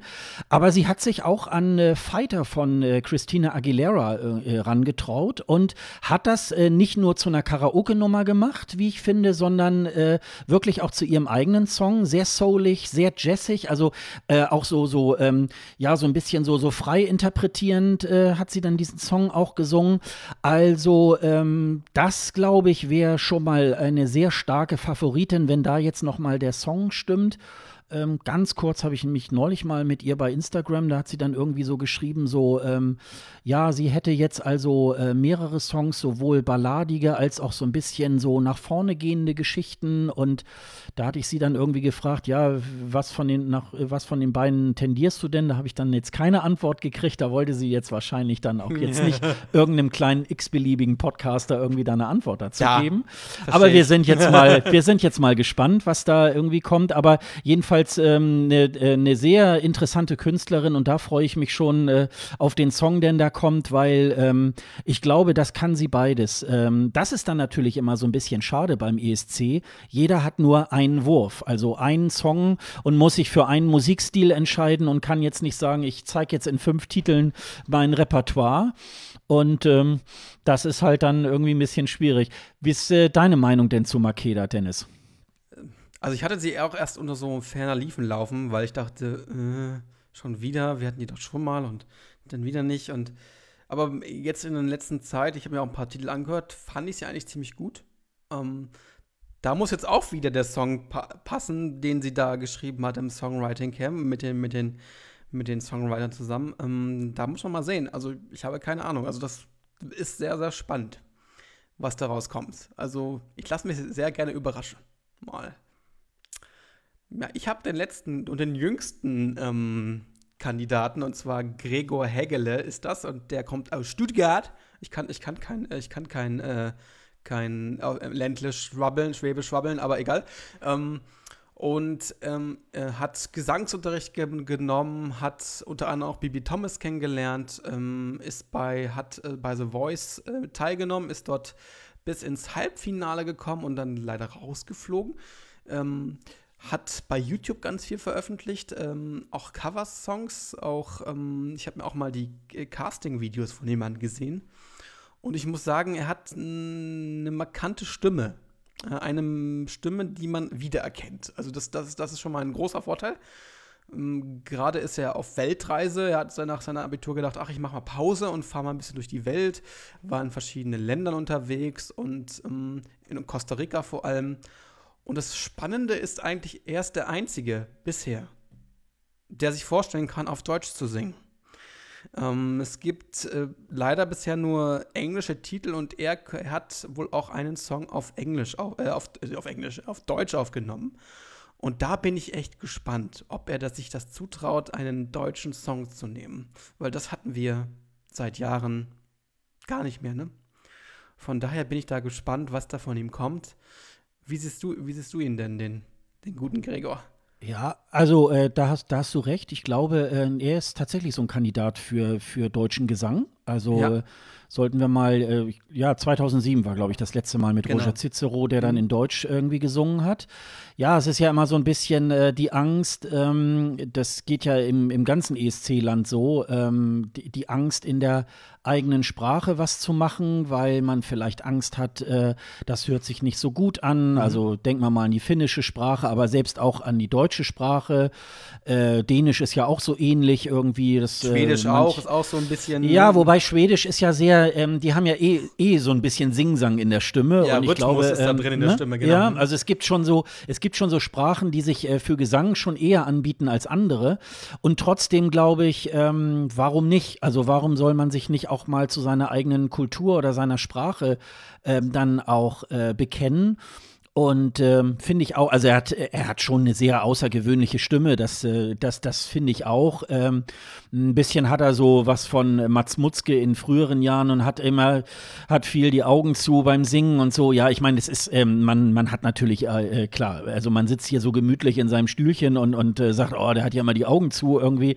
Aber äh, es ist schon, ähm, ja, ähm, das, das, das kann man natürlich irgendwie machen, aber eben halt nicht über, über das ganze Lied hinweg. Ähm, vielleicht äh, kann er sich das ja noch so ein bisschen abgewöhnen, aber trotzdem äh, glaube ich, ähm, er, er ist, ja, er kommt auch sympathisch rüber. Also ich, da, ich denke ja bei so einem Teilnehmer auch immer so ein bisschen auch an die Pressearbeit nachher äh, in den ähm, in der Eurovisionswoche und äh, ähm, und da muss natürlich auch in den Medien so ein bisschen der Funke überspringen. Ähm, ah, the German und so und ganz nice und smart und so weiter irgendwie. Und wenn da jetzt irgendwie jemand ist, der so ein bisschen eher arrogant rüberkommt, das äh, ist ja auch nicht so toll. Und das ich glaube, er macht, so, ne? genau. er macht einen interessanten und, und, äh, und, und, und, und, netten Eindruck. Also ich glaube, ähm, aber ein ganz klein bisschen, glaube ich, ja, auch so ein bisschen wie bei Linus, ähm, ja, so ein bisschen auch noch zu nett. Also, ähm, so, wenn, wenn der NDR so ein bisschen nach jemandem nach Ecken und Kanten sucht, äh, könnte da so ein bisschen was fehlen. Aber nichtsdestotrotz, also, äh, wo ich immer besonders drauf schaue, ist ähm, die Stimme weil es muss schon irgendwie auch ähm, was Besonderes, Charakteristisches sein. Also ich finde es immer schon schwierig, wenn man dann irgendwie, man hört so einen Song, versucht ihn zu bewerten und sagt, ach ja, hört sich an wie der und der. Und da kann man es nicht sagen bei jedem. Ja, ich. nee, nee, genau, genau. Und das ist halt, also das finde ich ist immer so, das, das Zentrum äh, bei so einem Teilnehmer hat der, also mitunter muss jemand für mich nicht unbedingt gut singen können, sondern er muss irgendwas in der Stimme haben, wo ich so denke, wow, was ist das wow. denn so? Genau, und das, seine ähm, Stimmfarbe kann, ich, kann man auch nirgendwo zuordnen. Also ich habe so eine Stimme ja. von bisher noch nicht gehört, ne? die so ein bisschen, ja. auch die ist auch ein bisschen rauchig, so, so. Und wenn da richtig abgeht, ist das, ist das ziemlich interessant, was er so ja. drauf hat. Und ich, das kommt jetzt echt auf den Song an. Ich, also für mich ist er sozusagen ein kleiner Geheimfavorit, wenn der Song stimmt und wenn er vielleicht sogar auf Deutsch singt, dann kann das sehr, sehr interessant werden. Aber wir kennen die zwei äh, zusätzlichen äh, Teilnehmer noch, noch nicht, die da noch zukommen sollen. Von daher schauen wir mal. Aber er zählt für mich so als Favorit, sage ich jetzt mal so la ganz langsam, zaghaft, äh, weil er halt einfach eine Stimme hat, die unverwechselbar ist und ähm, von seiner Art her ist er halt ähm, schon etwas extrem sympathisch, nicht, nicht, äh, er schwebt auch nicht in irgendwelchen Hemisphären, die, die man nicht so wahrnehmen würde. Er ist so äh, auf dem Boden geblieben. Und das finde ich halt, das finde ich halt auch, finde ich halt auch wichtig, dass man sich nicht ganz so äh, zwar ernst nimmt, aber nicht ganz so, ähm, so wichtig auch nimmt. Ja, das muss man halt, glaube ich, auch halt, das hat ja auch äh, Michael Schulte nicht gehabt, dass er gesagt hat, er hat, sich, er hat sich so wichtig genommen. Sondern er hat erst immer, er hat gesagt, ich mache das, worauf ich Lust habe und was, was ich machen möchte und nicht, dass ich, was ich mir halt vorschreiben lasse. Und das bei ihm könnte ich mir das sehr, sehr ähnlich vorstellen. Das ist eine gute Voraussetzung für, für jemanden, der beim ESC teilnimmt, glaube ich. Wenn jemand so positiv sich verkaufen kann oder auch so positiv ist.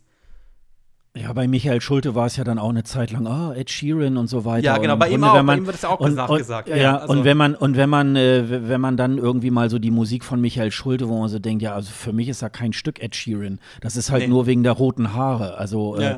und ähm, ja, also, äh, ja, äh, Michael Schulte war ja auch so eher einer, ja, der macht so sein Ding. Also genau. macht da nicht und ist ja dann auch beim ESC auch dann so im T-Shirt aufgetreten. Nee, ich glaube, so einen langärmigen Sweater oder so hatte er dann mhm. irgendwie an, sowas, sowas, aber ganz einfaches, ohne Glamour, also nicht mit, mit, äh, nicht so wie Stefan Raab bei What a Hadde Dude da, sondern so irgendwie, so, das war er dann irgendwie genau. und so der, der Junge aus Schleswig-Holstein und so und, und äh, das war schon, äh, und, und ich glaube, da ist, ähm, da ist Gregor, glaube ich, so, so ein ähnlicher Kandidat. Ähm, ja, warten wir mal ab. Ähm, warten wir ab. Da bin ich, da bin ich mal auch tatsächlich tatsächlich sehr gespannt auf den, auf den Song. Die, äh, ich hoffe, er macht es auf Deutsch. Also lieber Gregor, bitte, ja. bitte, bitte, bitte, bitte, bitte, mach, mach den Titel auf Deutsch. Bitte. Das hört er bestimmt. Ja, genau, hört uns. ja, die anderen zwei Kandidaten wissen wir halt leider noch nicht. Das werden wir, glaube ich, ich hoffe doch mal im nächsten Jahr irgendwie erfahren oder vielleicht noch dieses Jahr, vielleicht vor Weihnachten. Eine haben wir ja noch. Eine haben wir ja noch. Ne? Ah, eine haben wir noch, genau. Ja, ja, genau. Ähm, ja. Ähm, ja, und zwar ist das äh, Lily Among Clouds. Die heißt eigentlich Elisabeth Brüchner. Uh. Ähm, und sie kommt aus Straubing, also sie bayert auch äh, sehr schön im, im Interview. Also finde Ja, ich aber ganz angenehm. Und sie lebt jetzt in der Nähe von Würzburg. Bei Wikipedia steht noch Tauberbischofsheim, aber Würzburg stand bei eurovision.de und ich schätze mal, die Kollegen vom NDR haben da besser recherchiert. Und ähm, ja, eigentlich war es wohl so, dass sie eigentlich nie wirklich Sängerin werden wollte, sondern eher für andere schreiben wollte. Und irgendwie haben wohl äh, das Umfeld oder so sie dann darauf gebracht, äh, Mensch, du könntest ja auch eigentlich mal deine eigenen Songs selber einsingen. Und äh, das, äh, finde ich, klappt irgendwie ganz gut. Ähm, auf ihren Namen bezogen, sagt sie selber, ihre Ideen sind im Kopf und ihr Kopf ist in den Wolken. Daher Lily Among Clouds. Und ähm, das ist so ein bisschen äh, die Erklärung dazu. Sie hatte da mit äh, Stefan Spiegel auch so ein kleines Interview, kann man sich bei eurovision.de irgendwie auch äh, anschauen, von, auch von, von allen sechs Kandidaten. Und sie hat auch schon in Texas beim South by Southwest äh, Musical, äh, im Musikfestival äh, mitgespielt äh, oder ist, hat daran teilgenommen und ist bei Pierce äh, Recordings unter Vertrag. Sie hat äh, ähm, ja eine gleichnamige EP am 2015 rausgebracht, die Lily Among Clouds heißt. Sie hat aber auch schon ein Album, das Aerial Perspective heißt. Hm, Das habe ich mir mal auch angehört. Dass, ähm, äh, also es hat äh, sehr, sehr schnelle Sachen. Es sind aber auch so ein bisschen teilweise meditative äh, Musik äh, ist dabei. Sie hat mir im Interview mit Stefan Spiegel ähm, eigentlich sehr gut gefallen weil sie irgendwie äh, sagt so, ja, also äh, sie sitzt gerne auf dem Boden und, äh, und arbeitet dann gerne auch ähm, äh, auf dem Boden, zieht sich gern die Schuhe dabei aus und, und schreibt dann. Also sie glaubt nicht, Emily dass äh, DeForest oder so. Sie glaubt nicht, sie glaubt nicht, dass die, äh, dass die Lieder so bei Kerzenstein, äh, Kerzenschein stattfinden. Also äh, gemäß dem äh, Zitat, Amateure warten auf Inspiration und äh, Profis setzen sich hin und arbeiten. Äh, sie macht auch einen sehr souveränen Eindruck. Also sie macht das auch schon eine ganze Weile. Für sie war natürlich das Songwriting Camp jetzt auch eine sehr intensive Arbeit, weil sie dann auch gesagt hat, ja, ähm, also sie ähm, setzt sich hin, macht einen Song und dann stellt sie das anderen Leuten erst das fertige Produkt vor.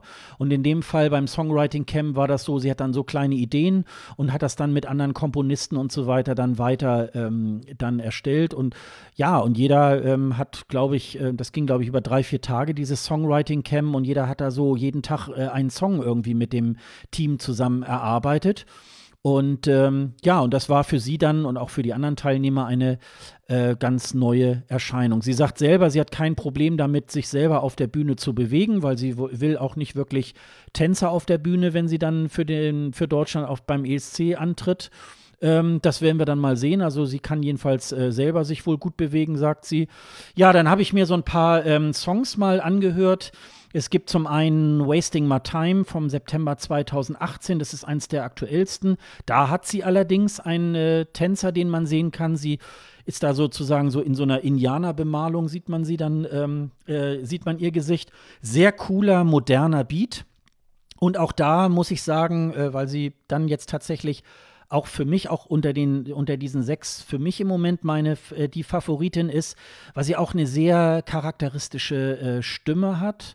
Sie kann auch äh, ruhige Balladen, wie zum Beispiel Blood and History, das, da ist eine Akustik-Session äh, aus dem April 2018, auch wieder eine sehr kraftvolle Stimme.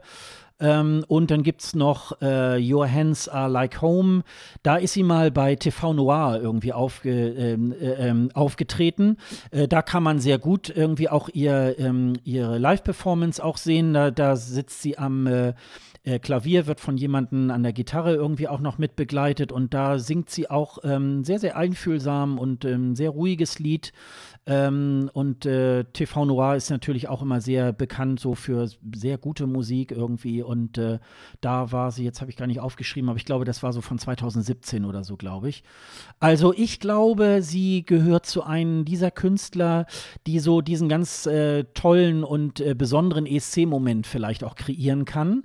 Also ich glaube, da könnte ich mir sehr gut äh, nicht nur einen guten Song vorstellen, sondern die hat auch, glaube ich, ähnlich wie Michael Schulte wahrscheinlich auch äh, gute Ideen, wie man das Ganze auf der Bühne umsetzen könnte. Also da bin ich mal sehr gespannt, äh, was sie da so bringt. Ich habe ehrlich gesagt mal vor einiger Zeit mir ihre, ihr Album ähm, angehört. Mm, das ist so teilweise, ähm, so die, die Hälfte davon habe ich so gedacht, boah, da, da schlafen mir jetzt gerade so ein bisschen die Füße ein irgendwie dabei. Aber ich glaube, so äh, diese Art, diese Art der Songs ähm, wird es da, glaube ich, auch äh, von ihr für den ESC auch nicht geben. Ähm, ich glaube eher, dass das, äh, dass, dass da irgendwie so ein, so ein ganz, ich glaube, das wird so ein ganz äh, besonderes ähm, äh, Stück.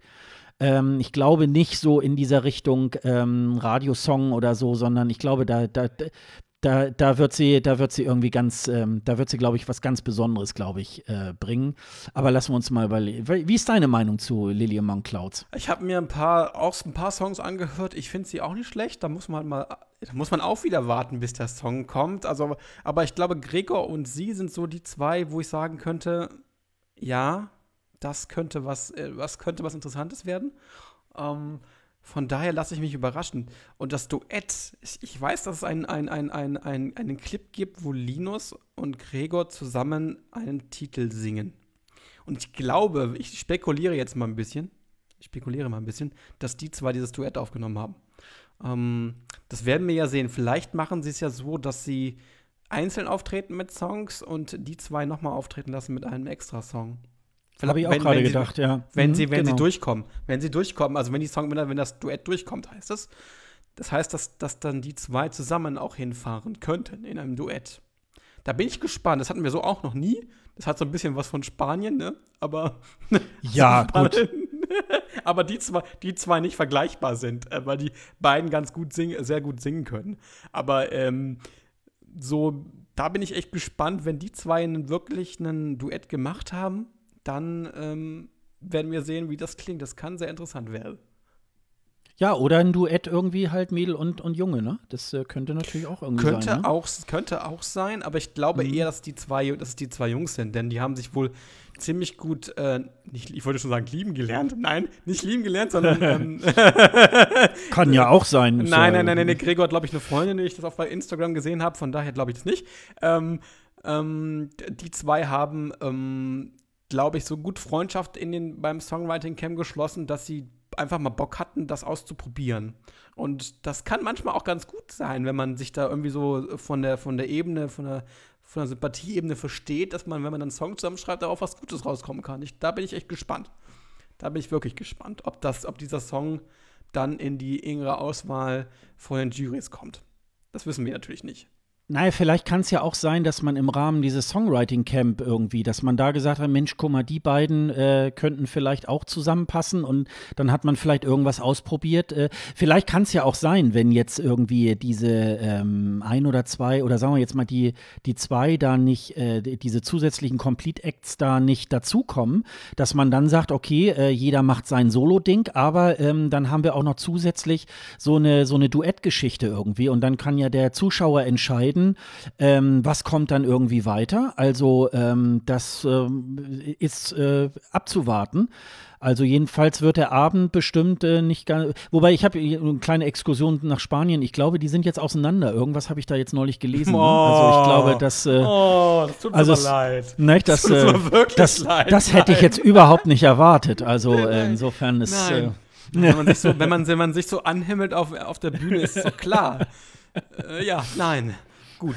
ähm, lass mal, lass mal die zwei, das zwei Liebespärchen mal weg ähm, äh, und machen lieber weiter. Also wir sind gespannt, was da so kommt äh, im Vorentscheid in Berlin. Ähm, ja, ähm, jetzt, jetzt einfach mal die Frage. Ähm, wir haben ja, ähm, also der NDR macht es ja mit, also wir werden jetzt ein bisschen auch noch ein paar Schrauben irgendwie jetzt gedreht haben, mhm. aber an sich äh, wollen sie ja, äh, äh, wollen sie ja das Konzept äh, weiterverfolgen, was sie auch für die Saison 2018 irgendwie halt gemacht haben.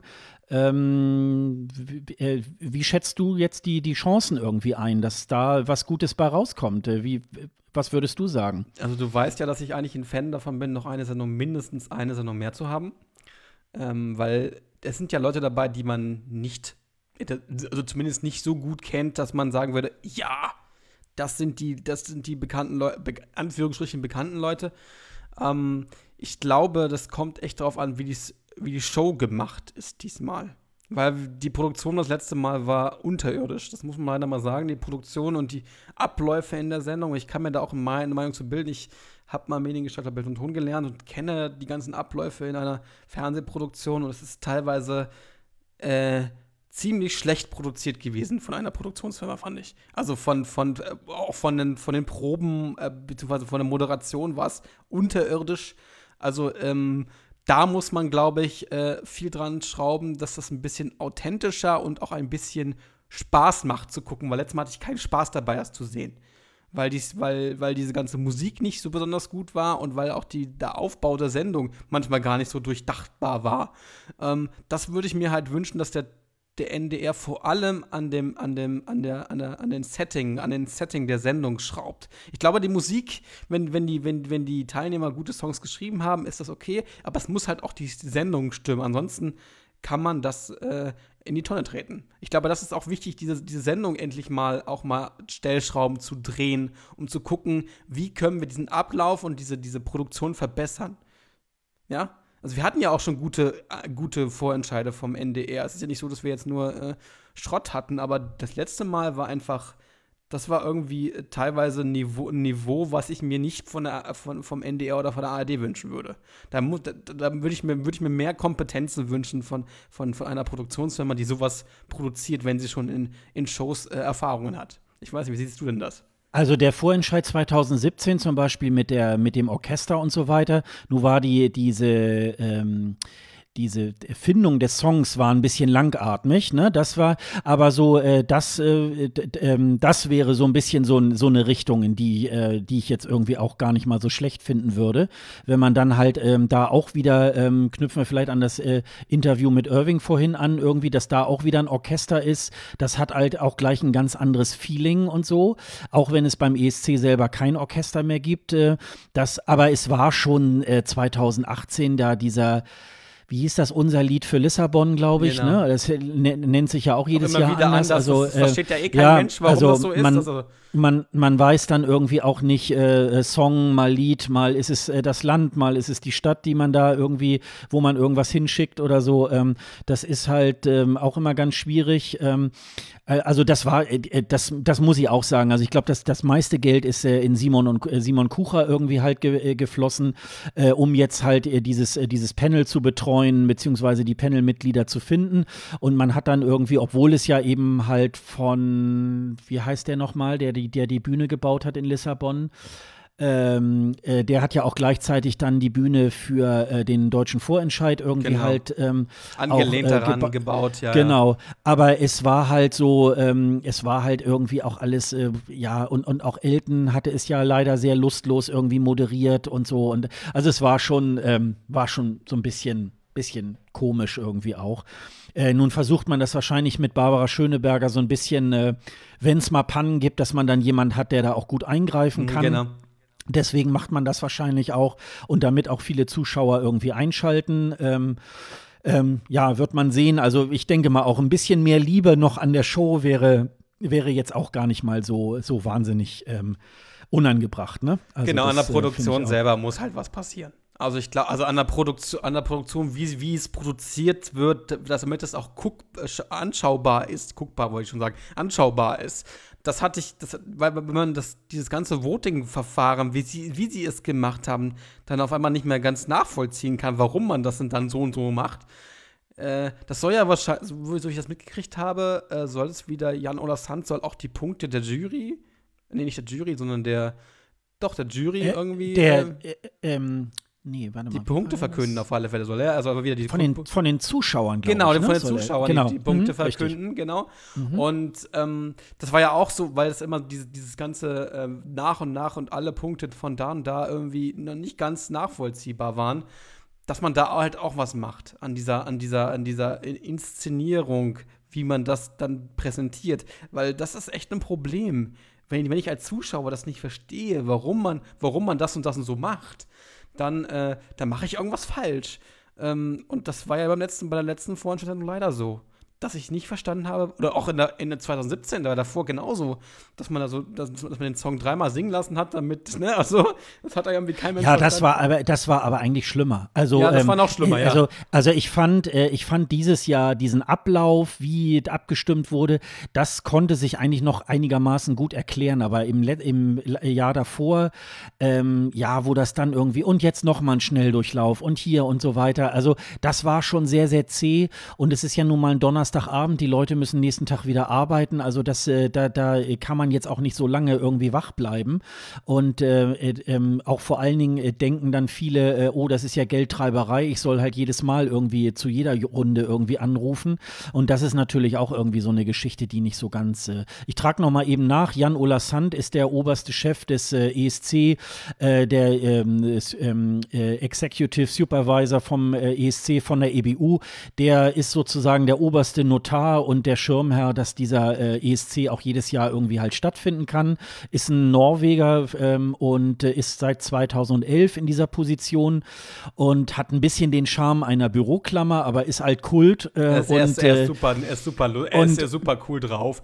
Hat, genau, hat, und er sagt dann irgendwie, er sagt dann immer auch, äh, ja, wenn die, wenn die Punkte, also wenn, wenn die Leute angerufen haben, muss er ja sein Okay geben, ja, ihr könnt die Punkte jetzt, äh, äh, äh könnt ihr jetzt, we have a, a valid result Gold oder so, sagt er dann, glaube ich, immer und äh, take it away, ne? Ja, ja, und dann genau. geht's los und äh, sitzt dann da praktisch wie in so einer Muppet-Show mit, mit so drei, vier anderen Leuten mit so Headsets und äh, die verfolgen dann sozusagen, ähm, dass alles mit rechten Dingen zugeht und wirklich dann der Richtige dann auch den ESC gewinnt. Er hat ja vorher zum Beispiel den norwegischen Vorentscheid produziert.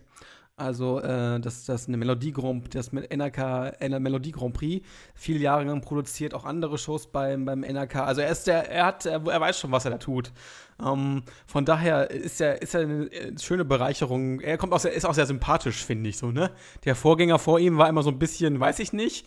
Ähm, aber er ist so ein, so ein bisschen äh, angenehme Type, so, ne? Finde ich. Es, ist, es, macht ja schon, schon Spaß mit ihm, das dann äh, wenn man das, wenn man den ESC guckt und wenn er dann die Punktevergabe macht, so sehr sympathisch rüberkommt. Also das, das ist auch wichtig, äh, als äh, wenn du da im, im Fernsehen bist. Ähm, ja, da haben wir mal ein bisschen drauf geguckt. Ich hoffe, dass der NDR mal ein bisschen daran rumschraubt und ähm, wir werden ja sehen, was passiert. Ja, Thomas Schreiber hat ja in einem Interview noch ähm, gesagt, äh, wir suchen keinen Radiosong, genau. was ich im Übrigen auch gar nicht mal so schlecht finde, weil ähm, ich, wenn man sich mal die, die Sieger der letzten Jahre, ja, vielleicht nicht Israel dieses Jahr, aber äh, wenn man sich das so anguckt, ähm, dann sind es ja nicht unbedingt jetzt so Radiosongs nee. äh, oder typische ähm, Songs, die bei, beim Formatradio irgendwie auch gelaufen sind. Äh, ich glaube tatsächlich, dass auch die Zeit so ein bisschen vorbei ist äh, für so ähm, ja mainstreamige Musik, sondern ich glaube, man äh, muss da auch schon irgendwie einen Song äh, und eine Performance dann kreieren, äh, die jetzt nicht so alltäglich ist, wo die Leute sagen, hey, was ist denn das irgendwie? Ja. Ähm, hier Lily Among Clouds, die hatte das auch im Interview gesagt. Also es kommt gar nicht so sehr darauf an, ist es jetzt eine Ballade oder ein schnellerer Song, aber es muss halt irgendwas in den Menschen irgendwie halt auch erzeugen. Genau. Und das glaube ich äh, tatsächlich auch, dass das äh, irgendwie so ist. Man könnte sich natürlich tatsächlich ähm, ein bisschen mehr äh, Werbung ähm, in den äh, ARD-Radios vorstellen, aber da die ARD natürlich so organisiert ist, dass äh, jeder Radiochef bei, der, bei einem ARD-Radiosender auch ein bisschen ähm, selber das Sagen hat, was in seinem Radio irgendwie halt läuft. Also ist das halt natürlich irgendwie auch ähm, dann so ein bisschen so eine Geschichte, ähm, die dann auch so ist, wie sie ist. Und ähm, wir müssen da irgendwie tatsächlich dann wahrscheinlich das Beste daraus machen. Ne? Naja, aber ist jeder, jede ARD-Anstalt ist unabhängig, jede, jeder Sender dort ist unabhängig, jeder, jeder Musikchef kann entscheiden, was für Musik. Also die entscheiden ja sowieso, also ich muss dazu sagen, die entscheiden ja nicht immer selber, was dort läuft, sondern es werden ja dafür Analysen gemacht, es werden da Telefonanrufe gemacht, dann werden diese Songs nach nach, nach, nach Hörbarkeit äh, bewertet. Das heißt, ich kann angerufen werden von irgendjemandem und du kannst angerufen werden und dann werden dir Songs vorgespielt und dann ähm, bewertest du die nach Nervigkeit und so. Also das hat immer, es, da, da, so kommen halt auch die Songs dann ins Radio, ne? Also nicht wie wir denken, die, ein, ein Musik, ein, ein Musikredel bekommt es vor die Nase gesteckt, das passiert aber auch, aber in der Regel ist so, dass, dass, dass halt Menschen, Hörerinnen und Hörer äh, entscheiden, was ins Programm kommt und was nicht. Und da fallen dann halt auch Songs raus, die wir, die wir vielleicht, die vielleicht gut sind, aber dann nicht ins Radio kommen. Und das ist, deswegen ist es auch wichtig, zu, zu, zu überlegen, zu sagen, wir schreiben keinen Radiosong, sondern wir schreiben einen Song, der fürs Fernsehen gemacht ist, der fürs zum, zum Anschauen auch bei der Performance äh, wirkt.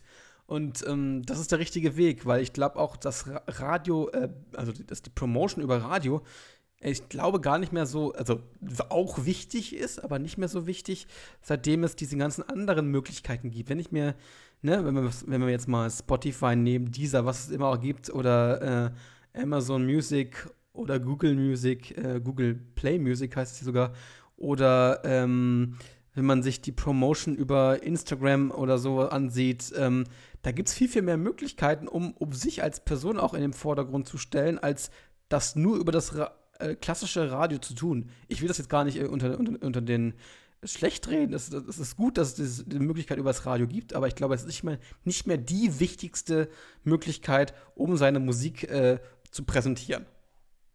Ja, das mag sein. Also ne? ähm, ich glaube eher eine Konzentration vielleicht auf die sozialen Medien, weil man will mit dem ESC ja auch junges Publikum ansprechen. Ähm, da ist wahrscheinlich auch noch ein bisschen Nachholbedarf. Ähm, da könnte der NDR wahrscheinlich auch noch mal ein bisschen einen Pfund drauflegen.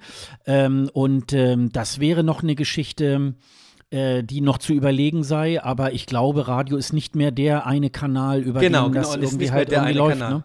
Genau, es ja. ist nicht mehr da. Also sicherlich würde ich mir natürlich auch wünschen, dass die äh, Kandidaten, wenn sie jetzt dann irgendwie, äh, wenn die Show dann irgendwann ansteht, die, der Vorentscheid, nicht nur beim äh, Morgenmagazin der ARD irgendwie halt dann auftauchen, sondern vielleicht auch noch mal so äh, an, an verschiedenen anderen Stellen, um das Ganze noch ein bisschen bekannter zu machen.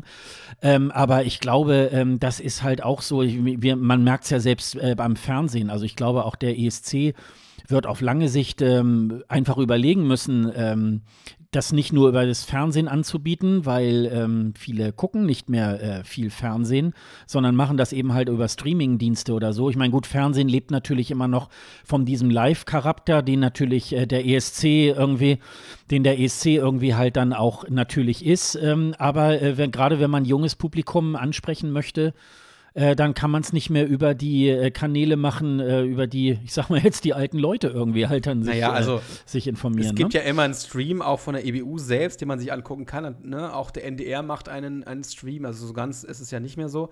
Aber ähm, du hast schon recht ich denke, da muss halt ein bisschen was passieren. Und man merkt ja auch, also wenn wir jetzt mal jetzt von den letzten Jahren ähm, das, das uns angucken, die Gewinner, ähm, dann haben wir oft immer, immer, nicht immer, das ist, das ist jetzt nicht ein, unbedingt ein, ein, ein Szenario, was immer passiert, aber in der Regel, wenn ein, ein, ein Titel gut auf YouTube zum Beispiel ankommt, nehmen wir mal netter, gut, bei Italien war es genau andersrum, da gab es davor saufällig viele Klicks, aber im, im, äh, im Finale war es dann leider nicht, nicht so gut, aber in der Regel ist es so, wenn ein Titel gut bei, bei YouTube ankommt, wirklich gut, ankommt, wie es Netter jetzt zum Beispiel war, dann ist die Wahrscheinlichkeit, dass man eine höhere Platzierung macht, um einiges höher, als wenn die, wenn die Klickszahlen von Videos äh, geringer ist.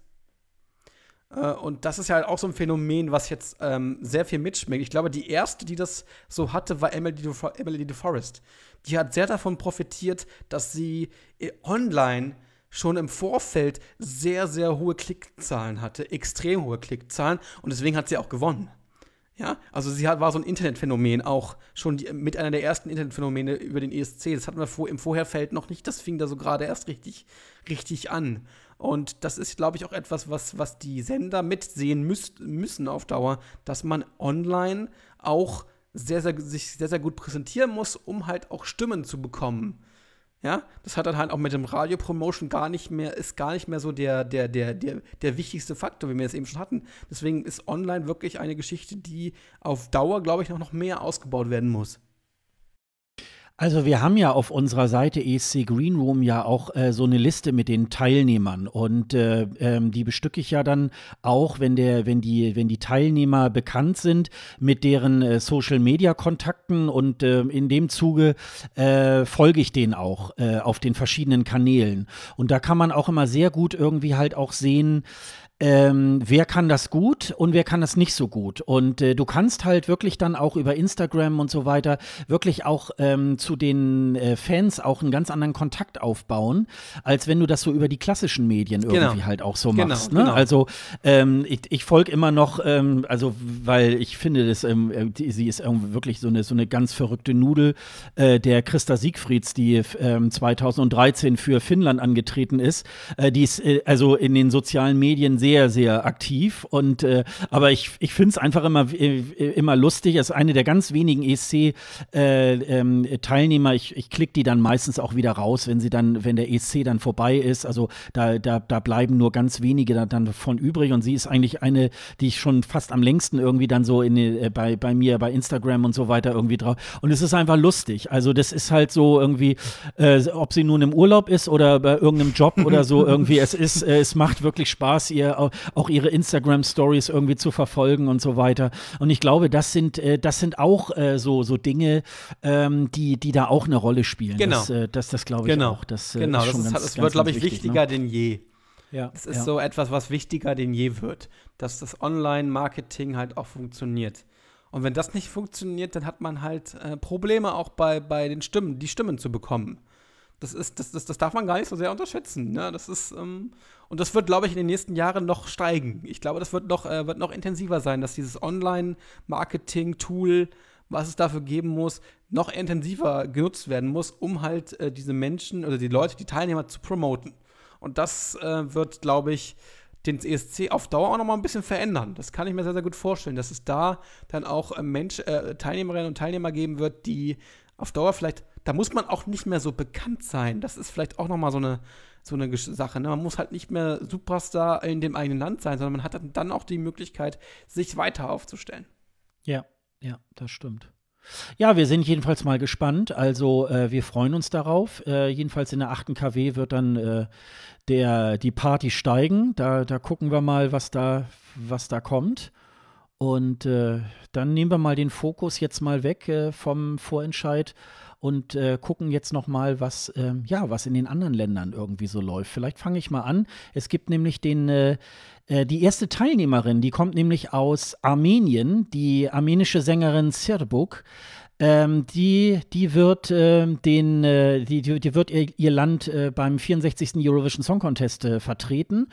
Ähm, war eine interne Auswahl und ist in der Sendung Love Jericho, das heißt Guten Abend, ist sie vor kurzem vorgestellt worden. Ist äh, 24 Jahre und nahm bereits 2010 an der ersten Staffel von X Factor in Armenien teil. Und dort belegte sie den zweiten Platz.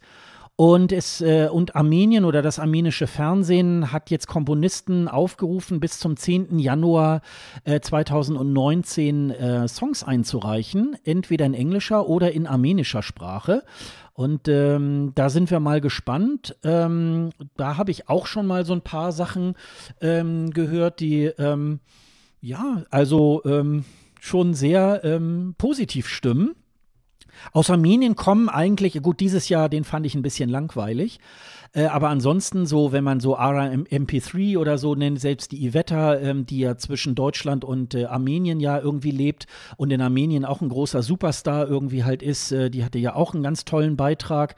Also aus Armenien kommen schon ziemlich gute, ähm, äh, auch sehr moderne Songs. Ähm, da könnte es auch mal sein, dass vielleicht mal da auch mal ein ESC stattfindet. Und ähm, Gut, mit Cyril Book haben sie da, glaube ich, jetzt schon mal ähm, ganz, guten, ganz gute Teilnehmerin, glaube ich, genau, äh, auserkoren. Glaub also, glaube ich auch. Schauen wir es, mal. Es, es, gibt in diesem Jahr sehr, sehr, sehr viel, nicht so viele interne Auswahlen. Also ich habe jetzt noch Aserbaidschan auf dem am Schirm, Belgien, Irland, Niederlande, Österreich. Da wird ja, wird ja auch gerade gesucht. Ähm, in der Schweiz, die ja so ein bisschen unseren, unseren, unseren äh, Auswahlsystem äh, nicht kopieren, aber auch eingekauft haben von äh, von der Firma aus Hamburg. Und Zypern wird wieder intern auswählen. Ähm, es gibt, ich glaube, diesmal extrem viele Vorentscheider. Ich, ich weiß gar nicht, wie man das alles gucken soll. Von, äh, von Großbritannien angefangen bis Australien. Du hattest doch mal so eine Liste im Slack. Ja, genau, es gibt, es, ähm. genau, es gibt eine Liste. Aber die ist mega lang. Also, das sind so echt viele. Von äh, Albanien macht einen Vorentscheid, Island, Georgien sowieso, also Norwegen, Montenegro, Malta, Litauen, Lettland, also alles Mögliche. Ähm, Frankreich, Frankreich, Frankreich macht auch wieder einen Vorentscheid. Die machen Destination Eurovision. Das zweite Mal. Diesmal alle Sendungen live. Das wird sehr, sehr spannend, glaube ich. Und ja, und es gibt noch einige, wo es noch nicht bekannt ist. Also, ähm, da sind so einige Länder, die das noch nicht so wissen, wie sie entscheiden werden. Also Griechenland zum Beispiel oder Moldau oder Polen. Bei Russland weiß man auch mal nicht, machen sie einen Vorentscheid oder machen sie, machen sie eine interne Auswahl. San Marino wissen wir jetzt ja endlich, dass sie teilnehmen wollen, nicht wahr? Äh, aber wir wissen noch nicht den, wir wissen noch nicht den Modus. Bei Weißrussland gehe ich mal von aus, dass sie einen Vorentscheid machen werden. Sie haben bisher sonst ja auch immer einen Vorentscheid gemacht. Außer sie haben am Ende mal gesagt, wir, wir wechseln den Künstler oder den Titel nochmal aus, weil das passt uns nicht. Ansonsten ähm, wird das eine sehr, sehr, sehr, sehr ähm, ein, ein, eine Saison, die mit sehr vielen Vorentscheiden ähm, daherkommen wird. Also über die Hälfte der Teilnehmer wird in Vorentscheiden ausgewählt. Aber äh, da gehen wir doch mal am besten äh, noch mal ganz kurz aufs Melodiefestival, nämlich Sehr den, gerne. Die, die, Mutter aller Vorentscheide. Die Mutter da aller Vorentscheide. da hat es ja ähm, auch schon äh, jetzt die Bekanntgabe der, der äh, einzelnen Künstler gegeben. Da brauchen wir jetzt nicht alle durchzugehen, aber da sind ja einige ähm, sehr, äh, also alte Bekannte. Das ist nichts Neues beim äh, Vorentscheid, weil da ist es eher so, dass manche irgendwie sechs, sieben Mal sogar antreten, bis es dann mal irgendwann klappt ähm, ähm, am, ich glaube, 27. November wurde das, äh, wurde diese, diese, äh, die, diese Line-Up irgendwie bekannt gegeben. Ähm, du hast es, glaube ich, live irgendwie verfolgt, diese Pressekonferenz, genau. ne? Genau, ich habe sie live gesehen. Äh, ein paar bekannte Namen sind dabei, unter anderem Anna Bergendahl, die leider, ich glaube, das, sie ist eine der wenigen schwedischen Teilnehmer, die im Halbfinale ausgeschieden sind. Ähm, und sie hat jetzt sich einen, ja, einen neuen Musikstil aufgebaut, sage ich mal so. Ne? Sie hat jetzt einen neuen Musikstil irgendwie für sich entdeckt. Sie ist so ein bisschen Country, nicht Country, aber so, so Country-Folk-mäßiges, so ein bisschen auch so, ja, wie weiß ich mir das, kann man so schlecht bezeichnen. Ich finde immer, sie macht sehr, sehr amerikanisch angehauchten Country mit, mit Pop-Einflüssen. Also, das ist sehr, sehr spannend bei ihr glaube ich, dass das, äh, wenn sie das, wenn das Lied gut ist, äh, das Tit der Titel ist auch von Thomas Gison geschrieben. Äh, Ach Mensch, sie, der macht ja selten. Ja, der macht ja, ne? macht selten was, ja, ganz selten. Ja, der hat die meisten Titel diesmal auch dabei, ich glaube vier Stück. Ähm, er, sie ist, glaube ich, jemand, der sehr, sehr interessant sein könnte. Ich weiß nicht, wie du das siehst, aber ich glaube, sie ist jemand, wenn sie den guten Song hat, durchaus Chancen hätte zu, zu gewinnen. Also wenn ja, du hast mir ja neulich mal so einen Link zugespielt. Ähm, und wenn man den Beitrag äh, von 2010, wo sie eben halt dann im Semifinale rausgeflogen ist, da muss man eigentlich sagen, äh, fast einer der, der besten äh, schwedischen Beiträge der letzten Jahre, fliegt ausgerechnet raus. Aber ähm, das liegt ja auch am allgemeinen Geschmack der ESC-Gemeinde. Ähm, ich komme immer noch nicht so drauf. Vielleicht kann mir mal jemand helfen. Dieses äh, Lied von 2010, was sie gemacht hat, da hört sie sich an wie so eine, wie so eine äh, Sängerin irgendwie aus den 70er Jahren. Vielleicht kann mir da mal jemand helfen. Also da hat sie so eine, da hat sie so eine ganz bestimmt, wo ich so dachte, ah ja, genau, die hört sich genau so an. Und jetzt diese moderne, diese neueren Sachen von ihr, da ist, klingt sie komplett anders. Also, ja, wie du schon sagst, das war so, das war so Country Pop und so, also ähm, richtig gut, wo man dann so denkt, ja, mal gucken, was da, ähm, was da kommt. Sie schreibt ja da irgendwie, sie hat ja da irgendwie mitgeschrieben in dem Song Ashes to Ashes, äh, dass sie dann beim Melfest da irgendwie, ähm, also bin mal gespannt. Also in den letzten Jahren waren ja immer so diese großen Namen, die sind ja alle mal rausgeflogen. Da war ja auch mal Loreen dabei, auch Christa Siegfrieds irgendwie, die sind ja alle irgendwie rausgeflogen. Äh, mal gucken, ob sie auch zu diesen ähm, Teilnehmern gehört, die es noch nicht mal ins Andra Chansen irgendwie ähm, schafft. Also es gibt so eine so eine äh, Vorendrunde sozusagen, wo der Drittplatzierte äh, da noch mal so eine zweite Chance bekommt, äh, in einer weiteren Show äh, sich für das Finale zu qualifizieren. Und selbst das hat dann bei diesen großen Namen irgendwie den letzten Jahren dann auch irgendwie nicht so ganz geklappt. Äh, aber ähm, gut, Anna Bergendahl habe ich so gedacht, ja super, das äh, da freue ich mich jedenfalls drauf. Ja, dann gibt es jemanden, der vielleicht nicht so, also das ist kein Favorit oder so, aber sie, sie hat schon mal mit dem ESC teilgenommen. Araya Sayonma ist äh, Finnland-Schwedin, hat den 12. Platz 1987 in, in Brüssel belegt mit Höck Öve Horvet. Ähm, ja, das ist ähm, nett. Äh, sie ist ja eher so Schlagersängerin, würde ich das eher einschätzen. Ich glaube nicht, dass sie gute Chancen hat, äh, weiterzukommen, weil so sowas in der Regel nicht so gut funktioniert. Ähm, dann haben wir jemanden, den, den du auch noch bestimmt noch kennst, und zwar Nano. Oder Genau. Nano. Mhm. Ähm, äh, der hat jetzt einen neuen Song, der heißt Chasing Rivers. Ähm, der war ja ziemlich hoch gewertet, auch von, der, von, den, von, den, von den Fans auch. Also der war ja auch, lief ja auch in den deutschen Radios. Das, das, das war ja so total ungewöhnlich. Und ich glaube, er hat auch eine, eine, eine gute Möglichkeit, ähm, zu, zu, also zumindest in, den- in den Kreis der, des Finales zu kommen. Ähm, da müssen wir mal sehen, wie der, wie der Song ist. Der ist von Joy Depp geschrieben, auch von Thomas Gison, lustigerweise wieder. Und Lissy Kappel, die, die schreibt immer, die schreibt auch, so auch, auch Songs äh, für, den, für das Melfest. Also er könnte da auch ähm, sehr, sehr interessant sein. Ja, beim letzten Mailfest hatte er so einen so einen Song, der so ähnlich war wie das, was die Bulgaren dieses. Jahr irgendwie, gen genau, Hold On. Und das war schon auch sehr, sehr äh, modern, soulig. Also ähm, ist übrigens auch einer von den Titeln, die ich immer auch noch so auf, in meinen Playlists irgendwie habe. Also ähm, höre ich auch immer noch wieder gerne. Dann haben wir Victoria, die hat ja auch, ähm, ich glaube, auch schon mehrmals beim Melfest äh, teilgenommen. Äh, hat auch immer so komische Blitze, glitzernde Kostüme an oder mal so einen blinkenden Anzug und so. Also, ähm, ich weiß nicht, ob das so gut, so gut ist, äh, dass sie dabei ist, aber ähm, sie ist ja auch bei den Fans immer sehr, sehr beliebt. Ich kann mit ihr nicht so viel anfangen, aber da gucken wir mal, was da passiert. Ja, sie schwächelt live immer so ein bisschen. Ja, ne? genau, Also äh, genau. sie hat, ähm, sie hat, ich glaube, nee, vorletztes Jahr war das. äh, Diese, wie war das? Diese, diese, ähm, komm jetzt auf den Namen gerade nicht, wo sie sich da auch in dem Bett da rumgeregelte. War das Genau, jetzt letztes genau. oder vorletztes Jahr? Vorletztes Jahr, glaube ich. Vorletztes Jahr und da, ähm, da war sie eigentlich schon wirklich auch Favoritin.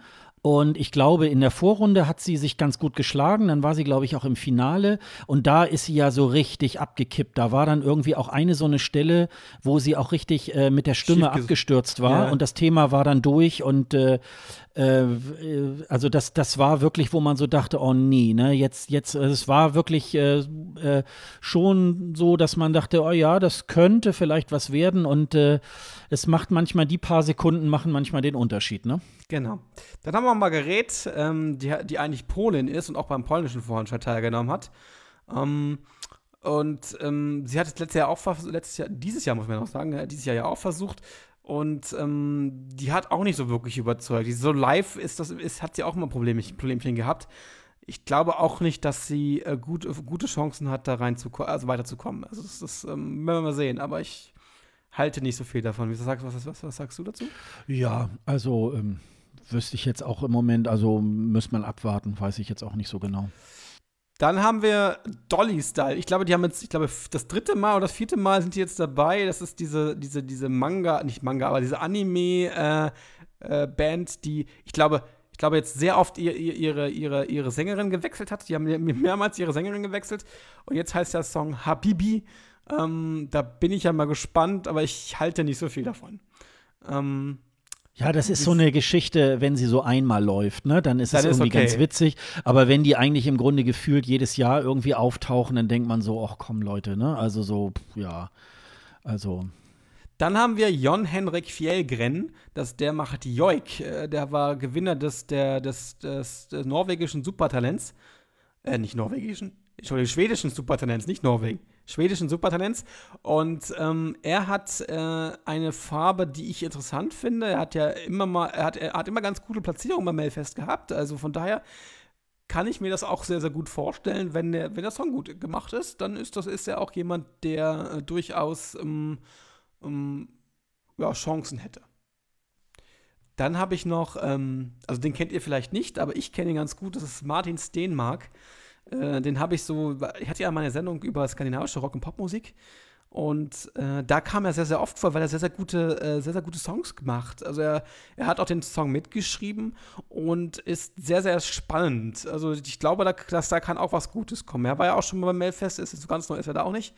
Und ich glaube, wenn dann der Song gut ist, kann, mir, kann ich mir das sehr, sehr gut vorstellen. Ich glaube, du bist, du hast noch nicht so viel von ihm gehört, aber. nee, den, äh, der sagt mir jetzt im Moment nichts, nee. Genau, Mhm. aber ich kenne ihn ganz gut durch meine Sendung. Ich habe mehrere Songs auch äh, von ihm ähm, gespielt in meiner Radiosendung und das ist ein sehr, sehr interessanter, ähm, und ist ein interessanter Typ mit einer interessanten Stimme. Dann haben wir jemanden, der auch nicht bekannt ist, aber der, der Songschreiber ist vielleicht interessant.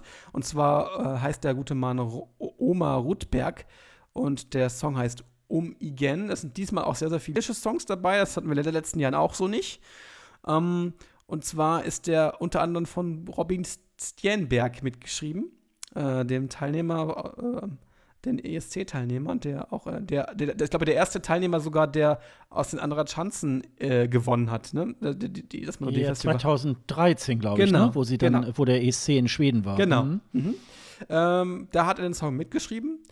Dann haben wir noch ähm, Lisa Ajax, äh, Gewinnerin von Schweden sucht den Superstar. Ähm, ja, ich, das ist immer irgendwie ein Problem. Sie hat immer live immer so ein paar Probleme, finde ich. Ähm, dann haben wir noch äh, jemanden, der aus dem letzten Jahr auch noch bekannt ist, unter anderem Jon Lundwig, der so eine, ja, so eine ähm, My Turn hieß, die, hieß, die, hieß, hieß der Song, den er beim Melodie Festival hatte, der so ein bisschen nach Dieter Bohlen klang. Ähm, ja, also mh, mm, das weiß ich auch nicht. Also das ist auch immer so ein bisschen nicht etwas, wo ich, wo ich positiv gestimmt bin. Und dann haben wir ganz lustigerweise auch noch mal eine Tanzbandband. Arvin, Arvin Garner, die äh, auch schon mal beim Mittelfest teilgenommen hat. Ähm, aber ob wirklich Tanzbandmusik, also Schlagermusik aus Schweden, funktioniert in, im, im schwedischen Vorentscheid, weiß ich nicht. Also ähm, für die Schweden ist das super, glaube ich, weil die das halt auch super feiern, wenn eine Tanzbandband auftritt. Aber ich glaube, für die, für die internationale Jury und so ist das, glaube ich, die ja auch im Finale ähm, mitwertet, ist das, glaube ich, nichts. Ja, ich glaube, das ist so ein bisschen, de, das äh, Melodiefestivalen ist ja auch ein bisschen äh, mehr oder weniger auch eine eigenständige Fernsehsendung. Das ist so ein Event, was über mehrere äh, Wochenenden irgendwie halt geht. Und dann müssen sie natürlich auch so mehr oder weniger die Geschmäcker in Schweden auch ein bisschen abdecken. Also deswegen sind da ja auch so manchmal so ältere Teilnehmer dabei, wo man eigentlich sagen kann, ja, die sind eigentlich auch mehr oder weniger chancenlos, aber wo man da eben halt auch das ältere Publikum so ein bisschen heranziehen will. Ähm, also ist wahrscheinlich eine gute Mischung, aber wahrscheinlich jetzt auch erstmal nicht äh, irgendwo eine große Überraschung ähm, zu erwarten. Also das war ja im letzten Jahr schon so ein bisschen, wo man sagt, tolle Show, eigentlich ein, fast ein eigenständiger ESC, der eben halt national ausgetragen wird, aber so ein bisschen wenig äh, Neues oder Modernes, ähm, also das, das könnte irgendwann dann Ich finde es dann sehr enttäuschend, muss ja. ich sagen. Sehr, sehr enttäuschend, ja. die Auswahl. Es gibt sogar jemanden, der, äh, der Älteste, der ist ja über 80 oder fast 90, äh, fast über 80, 86 ist der. Jan Malmsjö ist 1932 geboren und ähm, äh, wird auch beim Melodiefestival dabei sein. Hat 1969, das muss man sich ja vorstellen, 1969 beim äh, Vorentscheid teilgenommen mit dem Schlager Hey Clown. Und äh, er wird äh, versuchen, zum ESC zu kommen. Ich, ich, glaube nicht, dass er, dass er das wird, aber es ist immer so lustig, wenn ältere Herrschaften ähm, bei Melodiefestivalen auftreten, ne? Ja, ja, ja, das, das muss dann sein. Das und muss dann im sein. Jahr darauf und im Jahr darauf moderieren sie das dann auch. Ja, genau, ne? genau, also genau, wie, genau. Wie mit Hasse Andersson ja, irgendwie. Obwohl Hasse Andersson fand ich noch ziemlich cool, ehrlich gesagt. Ja, Hasse Andersson ja, war eine coole Socke. Das Lied war auch nicht so scheiße, das höre ich immer gerne noch. Also, das muss ich echt mal sagen, er ist, er ist ein sympathischer Typ so. Also, äh, ähm, das fand ich eigentlich ganz lustig. Aber wenn er dann, dann, noch älter wird und dann irgendwie, dass er mit einem Gehstock auf die Bühne muss, das finde ich halt dann nicht, so, nicht mehr so cool. Aber mal gucken. Ähm, ja, sehen. aber man muss auch sagen, sehr viel Schwedisches auch dabei, ja, nicht nur genau. Englisch. Genau. Nicht? Also ähm, da, da trauen sie sich auch ein bisschen was. Also ähm, haben wir ja vorhin gerade schon gesagt, Schwedisch ist ja nicht unbedingt jetzt ähm, eine Sprache, die, äh, also es ist eine Sprache, die sich anbietet für Musik, also weil sie sehr melodisch auch ist. Also ähm, insofern, ähm, ja, also sind wir mal gespannt, was, äh, was die Kollegen von SVT da irgendwie auf die Beine stellen. Ne? Ja, ähm, man konnte, ich glaube, seit letztem Wochenende ähm, dann auch äh, sich sogar schon die Songs anhören beim Esti Laul in ähm, Estland. Ähm, vorher ähm, haben wir ja schon mit Spannung erwartet, da gibt es einen Song, der sogar auf Deutsch irgendwie ähm, gesungen wird. Äh, Wo sind die Katzen? ähm, jetzt habe ich mir das dann mal auch angehört und ähm, ich muss eher sagen, äh, wer so ein bisschen sich auch mit der neuen deutschen Welle auskennt, also nicht mit Da, Da, Da, was ja noch irgendwie gut produziert ist, sondern eher so mit Fred vom Jupiter oder Wissenswertes aus Erlangen, so in der Richtung irgendwie ist das passiert. Und äh, der Clip ist dann auch, da hat dann jemand so ein, so ein Katzenkostüm und äh, tanzt einmal da so an der ähm, Bushaltestelle irgendwo in Estland oder ähm, ist da irgendwie mit so einem Wäscheständer in so einem, in so einem Treppenaufgang irgendwie da zu, zu Gange und äh, ja, und die, und wie, wie, war das? Wir, wir, wir kratzen, bis der, bis der Tierarzt kommt, äh, ist dann irgendwie hauptsächlich der, äh, der, die Lyrics. Also es ist irgendwie so ein bisschen, wo man so denkt, ja, also wer, wer zum Beispiel äh, dieses äh, von äh, Serdar Verdrutschka irgendwie kennt, dieses ja. äh, 77 Ailulu irgendwie, 7, das ist ja irgendwie, das ist ja irgendwie halt auch ähm, so, so ein Quatschlied, aber das ist halt einfach auch geil produziert und ein sehr schönes Partylied und eigentlich so ein bisschen auch ähm, äh, komprimiert das, was den ESC ja auch so ein bisschen ausmacht, genau. nämlich Freude und Spaß. Und äh, oder Wade Hade Dude da ist halt auch ein Quatschlied, aber wirklich auch äh, gut produziert. Und da muss man dann sagen, wo sind die Katzen, ist dann halt eher so ein, so ein, so ein Song, wo man so denkt, ja, also liebe Leute, nee, bitte nicht. Ähm, wenn man sich ähm, die Line-Up irgendwie so anschaut, also es hat, äh, hat auch viel Schönes, aber auf der anderen Seite äh, muss man da mal auch ganz ehrlich sagen, ja, also ähm, aus Estland sind schon mal spannendere Sachen irgendwie halt das gekommen. Stimmt. Hast du dir ja mal so ein paar Sachen da irgendwie ja, angehört? Ich. Einer ist sogar bekannt, den kennt man sogar aus dem Melodiefestival, Viktor Krohn. Der war auch ein paar Mal beim, beim Melodiefestival in Schweden und hat jetzt einen, einen Song, äh, der sich Storm nennt. Und der auch von Rick äh, Est, äh, Esther. Ja, Rick, äh, Rick Esther. Äh, Stickrester. Stickrester heißt, Stickrester heißt er. Mhm. Stickrester geschrieben, mitgeschrieben worden ist. Der ist nicht so ganz so schlecht, aber ich, ich kenne bessere, wir kennen bessere Sachen von ihm, finde ich. Aber gut. Ähm, ansonsten ist, ist das sehr, ich finde die, find die Auswahl sehr mau. Ich weiß nicht, wie du das siehst, aber es ist äh, nicht so. Da gibt es jetzt keinen Song, der mich jetzt schon jetzt so catch, casht wo ich sage, das ist das Ding, was ich, was, was, was gewinnen könnte. Das, das habe ich diesmal da beim SD Laul überhaupt nicht. Also wir setzen auch mal die Shownotes dann mit dazu, dann könnt ihr euch das mal auch anhören. Ich, äh, ja, ich gucke jetzt gerade mal, äh, auf wen man, äh, klar, natürlich muss man sich dann, wo sind die Katzen, einmal anhören, damit man sich dann auch ein äh, Urteil irgendwie bildet. Aber ich glaube nicht, äh, das ist etwas, was äh, dann tatsächlich irgendwie wirklich Chancen hat. Ich gucke jetzt gerade mal, ähm, ja, Inga zum Beispiel war das? Nee, Inga war das. Doch, nicht. Inga war es, doch. Inga hattest du, das war fandest das, du ganz gut.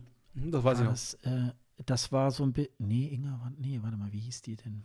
Bin hier irgendwie gerade auf so einem ganz. Co Ach so, es gibt einmal, äh, das kann man sich vielleicht dann mal anhören, ähm, die beiden Teilnehmer von 2013 und 2014, nämlich die Tanja und die Birgit. Äh, die, die Birgit äh, kennt man noch 2013, äh, die ist ja mit einem dicken Babybauch noch irgendwie aufgetreten in so einem langen weißen Kleid, hatte eine ganz schöne Ballade und die Birgit hat ein Jahr später ähm, ja mit so einer ähm, mit, äh, mit sehr gewagten Tanzperformance und so ist sie da irgendwie aufgetreten. Ich hatte erst, erst hatte ich gedacht, habe ich nochmal nachgeguckt, äh, ist die nicht äh, in Slowenien aufgetreten? Nee, nee, das war Estland.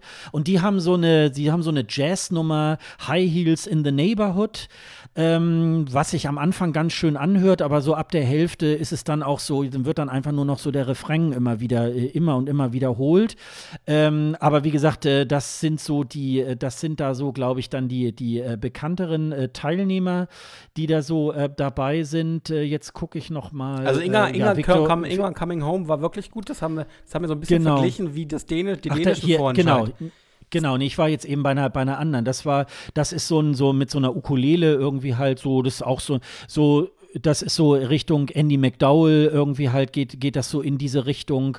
Also auch irgendwie ganz nett. Und jetzt gucke ich noch mal irgendwie, ob mir da dann diese äh, dann äh, von äh, Cardia Belief ist auch noch so eine ganz okay Nummer, aber dann wird es dann auch sehr, sehr schnell dann auch mau. Es sind auch ein paar estnische Sachen auch dabei, äh, nicht so wahnsinnig viel. Vieles ist in, äh, vieles ist in äh, ähm, Englisch und ähm, ja, also das meiste kann man sich dann da wirklich auch ähm, äh, dann auch noch mal anhören. Aber wie gesagt, es ist jetzt irgendwie nicht unbedingt äh, etwas, wo man sagt, boah, da sind jetzt das, der Knaller Oh, ist ja, dabei ist und der supergeil, Knaller ist dabei. Also insofern, das, äh, das ist dann irgendwie auch so eine Geschichte. Der estnische Vorentscheid, gucke ich jetzt gerade noch mal, hat auch äh, zwei Semifinals und ein Finale, findet am 26.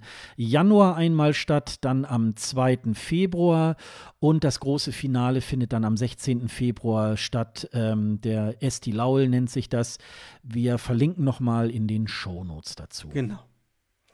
Ja, dann haben wir noch einen kleinen, kleinen Vorentscheid. Die Franzosen, die haben jetzt auch mal ihre Liste veröffentlicht, die ganz spannend ist. Ähm, und ich glaube, diesmal können da auch, sind da auch ein paar Sachen dabei, die ganz gut sind. Also ich glaube, das wird wieder ein sehr, sehr spannender Vorentscheid. Beide Vorentscheide werden ja, also die, der Vorentscheid wird, wird live ausgestrahlt.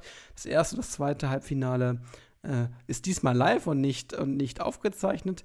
Es sind keine so sehr bekannteren Namen. Ich kenn, kannte jetzt gar keinen von denen, aber es sind sehr, sehr interessante Sachen dabei. Aysat zum Beispiel, äh, die mit Comment, Comment en Grande äh, ähm, ein französisches Lied haben wird. Da gibt es andere Singles von ihr, die sehr, sehr spannend sind.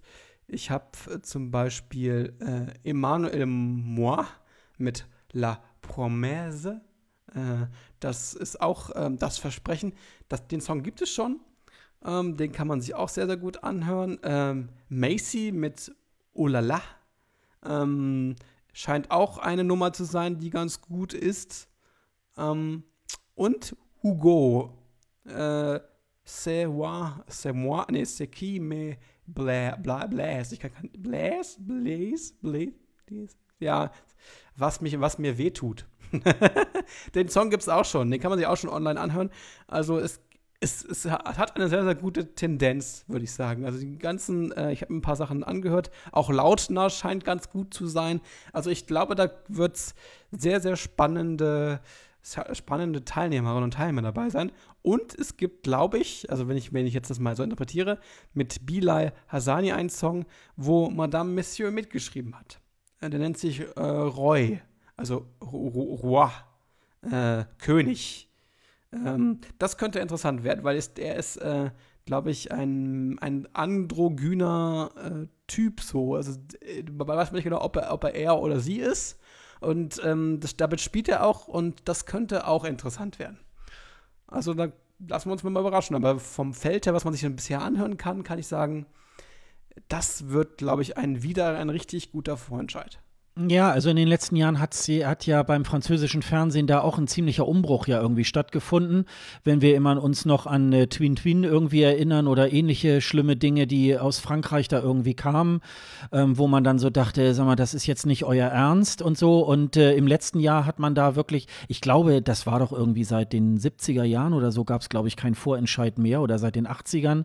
Und das hatte man dann endlich irgendwie wieder gemacht. Ähm, und die haben das, äh, ja, die haben mir, glaube ich, die Vorrunden waren immer aufgezeichnet und das Finale war dann irgendwie live. Und äh, also diese, die Show war jetzt nicht besonders doll, aber es war eben halt durch die, durch die äh, wirklich äh, gute Dichte an guten Titeln äh, wurde das ein bisschen aufgehoben und es war sehr unterhaltsam. Mein äh, Französisch hält sich da auch sehr in Grenzen, aber ich bin einfach gut unterhalten worden äh, von diesen drei Sendungen. Konnte man sich gut anschauen, ähm, war dann irgendwie auch, ich glaube, Amir war ja dann in der Jury, Gamon hat das dann moderiert. Also ähm, das war äh, wirklich eine gute Sache und ich glaube, da kann man sich schon wieder, ähm, also wer sich äh, Vorentscheide beim ESC anschaut, der sollte, äh, glaube ich, dann auch so ein bisschen äh, den Französischen ein bisschen im Auge behalten. Das wird, glaube ich, ähm, das wird, glaube ich, eine sehr, eine sehr gute und runde Geschichte dann auch. Genau, der wird auch wieder, der wird auch wieder im, äh, im Kabelfernsehen ausgestrahlt, davon gehe ich mal, mal aus. Die haben sie nämlich bei TV5 Monde ähm, ausgestrahlt, den man auch im, im deutschen Kabelnetz äh, sich angucken kann. Also von daher. Hast du die Daten? Die finde ich jetzt gerade im Moment nicht. Hast, hast du die Daten? Da gibt es noch, dem, äh, da gibt's noch kein, ähm, kein so, okay. es, gibt, es gibt noch kein äh, Datum dafür. Das war letztes Jahr irgendwann so Ende Januar, Anfang Februar, ja, genau. so, glaube ich. Irgendwie so genau. um den Dreh irgendwie war das, ne? Genau. Also äh, lohnt sich ähm, und mit, äh, Madame Monsieur, auch wenn die jetzt äh, im Endeffekt nicht so wahnsinnig toll irgendwie abgeschnitten haben, was, was mich eigentlich ein bisschen gewundert hatte. Ähm, aber das war eine, eine sehr, ähm, äh, sehr gute Nummer, also hatte ja auch inhaltlich äh, wirklich ein bisschen was zu sagen. Also ähm, da haben sie schon irgendwie ganz gut vorgelegt und auch die, ähm, die so Zweiter, Dritter, Vierter geworden sind dann letztes Jahr im Finale ähm, in Frankreich, äh, hätten sich in Lissabon auch gut sehen und hören lassen können. Also insofern war das irgendwie eine, eine, gute, eine gute Sache. Ne? Also da war es sehr, sehr schwierig, überhaupt einen Favoriten zu wählen, weil das sehr, sehr viele gute Songs waren. Also das wird wahrscheinlich dieses Mal auch wieder so sein. Also sehr, sehr gut, was das französische Fernsehen dort macht. Also da können sich andere, andere Anstalten äh, eine kleine Scheibe von abschneiden. Ne? Ja, unbedingt. Ja, unbedingt. Ja, und ähm, das ist auch jetzt nicht irgendwie ähm, den, einen Zugang über, zu den Vorentscheiden zu bekommen, ist nicht nur ein Privileg äh, für Podcaster, die über den Eurovision Song Contest irgendwie berichten, sondern es gibt schon im Internet immer irgendwo so Livestreams und die Betonung liegt auf irgendwo. Und da haben wir uns ja im letzten Jahr oder in der letzten Saison auch ähm, überlegt, da machen wir mal auf unserer Seite escgreenroom.de eine Streaming-Seite. Und wenn an den Wochen Wochenenden Vorentscheide sind oder so, dann braucht ihr nur immer auf diese Seite zu gehen. Äh, die wird an, den, an dem Abend auch jeweils, werden die Streams auch aktualisiert, falls es nochmal ähm, auch Alternativstreams irgendwie gibt. Und ihr könnt, wenn ihr wollt, euren Lieblingsvorentscheid äh, in ESC-Land auch äh, mitverfolgen.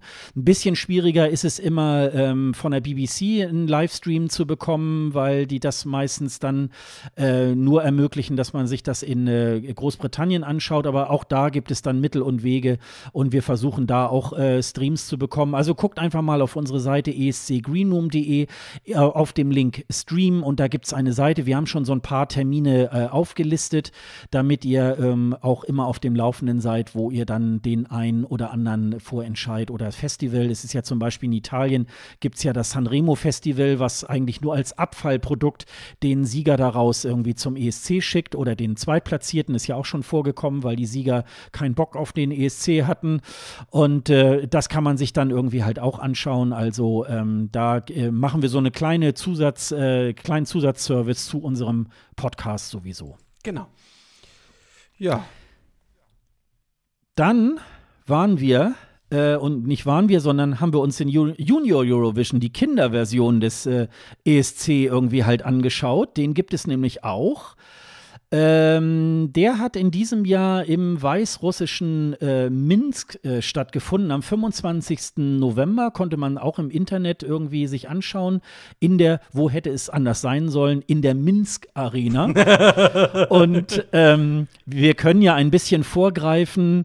Äh, Roxana Węgiel aus äh, Polen hat mit dem Song Anyone I Want to Be gewonnen. Äh, äh, ja, wollen wir, wollen wir vielleicht gleich mal zur Siegerin. Äh, Tja, eine Siegerin, die ich nicht ganz verstanden Hat dir das, hat dir das gefallen? Die, also ich habe, also ich sag mal so, diese ganzen Songs, es war nicht viel, also live waren dann doch ein paar Sachen, gute Sachen dabei. Ähm, man konnte ja online abstimmen diesmal ähm, und ähm, die Jurywertung gab es auch und die Jury hat sehr, sehr viele Sachen hochgewertet, die sehr, sehr mainstreamig waren. Also sehr, sehr extrem mainstreamig, vor allem Australien zum Beispiel und andere Länder. Und dass Polen gewinnt, damit hätte ich überhaupt null, nada gerechnet, überhaupt nicht gerechnet. Also das war so unvorhersehbar, das war, äh, weiß ich nicht, also das war von der, von der, von der Show her okay, die Moderation fand ich eher unterirdisch.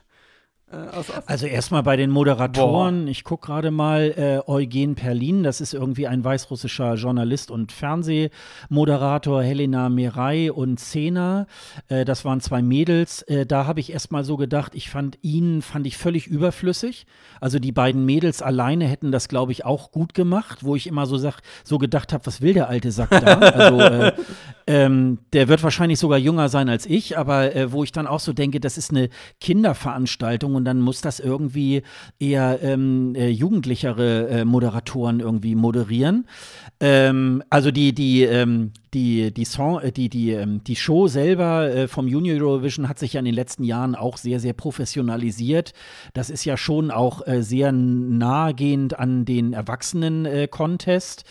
Also ähm, ist auch, äh, ich hatte so ein bisschen den Eindruck, weil es wahrscheinlich Weißrussland war, es war auch jetzt nicht so über, es war mit Sicherheit nicht ausverkauft. Und ähm, in, äh, in den vorderen Stehreihen waren dann auch so ähm, äh, Tänzer Kinder, die dann, die dann, ge, die dann äh, getanzt haben. Ich glaube, das war auch so ein bisschen für das Fernsehbild, weil ähm, ja in diesem ESC-Umfeld ähm, sind natürlich auch sehr viele Männer oft dann auch äh, da zugegen. Und da wollte man dann wahrscheinlich für die Kamerafahrten dann auch eher äh, jüngeres Publikum dann auch einfangen. Sehr befremdlich war das für mich weil es halt überhaupt nicht reali realistisch war. Ich hatte ja auch die Probenvideos gesehen, da waren diese, da war diese Schar von Kindern schon dort und hat dann immer mitgetanzt, wenn die aufgetreten sind. Das war, es war, das war ja auch schon äh, in Malta zum Beispiel beim, beim, beim Junior Eurovision Song Contest so, dass dann da ganz viel getanzt wurde, wo ich mir gesagt habe, was soll denn das? Niemand tanzt, tanzt da überall dazu. Also es, diese, ganze, diese ganze Produktion ist ein bisschen fragwürdig, aber gut, es ist Kinderfernsehen. Aber ähm, äh, es, es, gab eine LED-Wand, wie, ne, also sehr, sehr große LED-Wand, die auch sehr, sehr viel genutzt worden ist, manchmal positiv, manchmal negativ. Ähm, vor allem bei Italien fand ich das ganz nett die haben zwar, die haben super gesungen, die zwei, äh, fand ich, ähm, das Duett. Es gab auch ein paar andere äh, äh Künstlerinnen und Künstler, die ganz gut waren. Irland fand ich auch sehr interessant, den, den, den, den, die, den zotteligen Jungen aus Irland, der, der eine sehr lustige Nummer, die hieß IOU oder IOU äh, hatte. Äh, und das, ähm, das Video vor allem war ganz gut, weil da zwei ESC-Teilnehmer und eine Gewinnerin, Naim Kavanagh und äh, der Teilnehmer vom letzten, äh, vom diesen Jahr dabei war im Video. Und es gab viele eigentlich ganz gute Songs, aber ich, die Show, Show selber und den Gewinner, den kann ich, konnte ich nicht ganz nachvollziehen. Also ja, man, äh, man hat, äh, finde ich, einen guten Vergleich jetzt auch gehabt, weil man hat ja in diesem Jahr beim ESC in Lissabon, hat man ja auf LEDs verzichtet. Da hat man ja erst gedacht, äh, äh, ja, und wie wollen die das jetzt irgendwie bespielen? Das hatte dann zur Folge, dass sich die Delegationen wirklich irgendwas überlegen mussten, ähm, dann irgendwas Ansprechendes auf die Bühne zu bringen. Und das haben eigentlich fast alle sehr gut gemacht, weil sie eben halt nicht diese großen LED, also diese großen videobespielbaren Bühnen, Bühnen und, und, und Hintergrunddisplays hatten. Also selbst also bei, bei Michael Schulte war es ja auch so, da hat man so eine äh, aufblasbare ähm, schwarze Wand irgendwie aufgestellt und hat das dann mit so einem Video auch bespielt. Und ähm, ja, und das äh, hat irgendwie diesen ESC sehr, sehr vielfältig gemacht. Und man hat jetzt bei, bei dem äh, Junior Eurovision irgendwie gesehen, jetzt hatte man ähnlich wie in Kiew 2017 äh, große LED-Wand. Und dann haben sie dann ganz oft irgendwie, ähm, einige hatten Tänzer dabei, einige äh, waren dann alleine auf der Bühne und es war dann eigentlich teilweise so ein bisschen langweilig, weil manchmal zwei, drei Acts hintereinander waren, wo eigentlich im Grunde auf der Bühne nichts passierte. Und ähm, das war dann sehr schnell irgendwie eintönig. Und deswegen äh, kann man da fast den Aufruf schon machen, irgendwie ähm, lasst es eher mit der LED-Wand, äh, lasst die Delegation sich äh, lieber ein bisschen mehr irgendwie aussuchen. Ne? Also das äh, wäre so ein bisschen auch mein, mein Aufruf dazu. Kommt, ich glaube, das kommt echt drauf an. Also ich, es kann, LED, LED kann auch sehr, sehr positiv auf Songs ähm, reagieren. Also ich nehme mal äh, Finnland, die, ähm, oder Finnland, Paradise Oscar zum Beispiel, mit der Weltkugel im Hintergrund, wo das halt auch sehr, sehr gut gewirkt hat. Das kommt immer, glaube ich, auf den Song an und wie, wie das der, der Künstler nutzt. Das muss nicht. Ja, aber ich glaube, es ist halt, es ist halt immer so ein bisschen, äh, äh, es ist ja einfach, so eine LED-Wand im Grunde zu bespielen. Also dann muss man sich ja nicht mehr irgendwas überlegen, ah, wir, wir bauen jetzt noch irgendwas oder so. Ähm, die, ähm, die maltesische ähm, äh, Vertreterin dieses Jahr in Lissabon hatte dann auch so, ähm, so eine, so, wie so eine Kabine, die äh, dann so LED bespielt war oder so. Ähm, äh, ähm, da musste sich dann wirklich jeder irgendwie was überlegen. Und das äh, war so ein bisschen, das fand fand ich beim ESC in Kiew äh, 2017 so, so fad, dass dann irgendwie sich teilweise äh, fast jeder Auftritt sich irgendwie gleich, also selbst auch ähm, Levina äh, war im Grunde auch äh, stinken langweilig Genau. äh, von der Performance. Genau. Ne? Also es muss halt immer zu, zu dem, also die LED-Wand ist jetzt nicht, nicht, nicht unbedingt negativ, aber sie muss halt vernünftig damit bespielt werden und dann und auch gut zum Song passen. Dann ist das, das hat, also ich meine, Michael Schulte war ja auch eine, eine projizierte Sache. Ja, die extra dafür gemacht worden ist, aber es hätte auch auf, hätte, hätte auch auf einer LED-Wand funktioniert, sagen wir es mal so. Ähm, das muss nicht immer negativ sein, aber das, das muss halt von der Delegation auch richtig genutzt werden. Ja, dann, dann kann man das auch machen. Aber wenn man das halt nicht nutzt und dann nur auf die LED-Technik äh, sich verlässt, dann ist es, äh, es, glaub, glaube ich, falsch. Ja, da gebe ich dir recht. Ja. ja. Hattest du äh, einen Favoriten? Ja, Irland, unter anderem Irland, fand ich gar nicht ganz gut. Ähm, auch äh, Kasachstan hatte ich eigentlich gedacht, die könnten mehr, weil die war ähm, stimmlich live richtig, richtig gut, fand ich. Die hatte auch so einen ganz anderen Song als die anderen. Also die war, ich glaube, Kasachstan äh, ist da eine schöne Bereicherung. Vielleicht äh, werden wir sie auch beim normalen ESC sehen. Mal gucken. Ähm, da kann ich mir sehr, sehr gut vorstellen, dass die so eine neue Farbe reinbringen. Und das haben sie ja auch beim Junior Eurovision Song Contest gemacht. So eine neue Farbe reingebracht, die es so in der Form vorher nicht gab. Und ich glaube, da kann äh, Kasachstan, glaube ich, ganz gut punkten mit. Also ich habe jetzt gelesen, äh, die EBU äh, vertagt jetzt die Entscheidung, dass Kasachstan mitmacht bis Sommer 2019. Aber man hat sich da jetzt wohl schon so ein bisschen mal damit beschäftigt, dass man Kasachstan vielleicht auch beim ESC teilnehmen lassen könnte. Äh, mir hat der Clip sehr gut gefallen damals von Kasachstan für den JESC. Ähm, fand ich dann auf der Bühne dann leider ein bisschen lahm. Also weil das dann eben halt so ein bisschen verloren hatte. Ähm, aber trotzdem schönes Debüt. Ich finde sowieso insgesamt, äh, obwohl das Kinder waren, muss man ja auch immer wieder dazu sagen. Also wenn wir jetzt irgendwie beim ESC die Künstler auch teilweise manchmal sehr scharf bewerten, dann muss man dann sagen, okay, das sind dann aber auch schon Erwachsene. In dem Falle sind das halt Kinder und oder wirklich dann nur Heranwachsende. Äh, da sind schon wirklich richtig gute Talente dabei. So richtige stimmliche Ausfälle fand ich gab es irgendwie jetzt nicht. Ähm, ich fand leider letzte geworden äh, die Waliserin irgendwie ganz nett, weil ich ähm, dieses mit diesem, ähm, ja, wie nennt man das, dieses mit dieser Gitarre da immer dumm, dumm, dumm, dumm, das fand ich irgendwie wirklich sehr gut. Die Tanzperformance fand ich ein bisschen sehr steif. Was ich noch ganz niedlich fand, ich hatte ich hatte, ähm, ich hatte ähm, einen Tweet da, dazu rausgelassen, ja, toller Song, sympathisches Mädel. Und die Kleine hat dann tatsächlich irgendwie auf meinen Tweet geantwortet, sogar in äh, auf Deutsch, äh, vielen Danke. Und die Woche hat mir sehr gut gefallen und so. Und ähm, also es war wirklich, ich habe dann äh, über die Google-Übersetzung dann versucht, auf Walisisch dann zu schreiben, ja, hoffentlich hören wir von dir dann auch noch mal was. Ich habe leider keine Antwort gekriegt. wahrscheinlich war es wahrscheinlich war's irgendwie dann so ein Dreck, den ich da geschrieben habe, keine Ahnung. Aber das fand ich irgendwie ganz niedlich. Also ich fand die sehr, sehr sympathisch.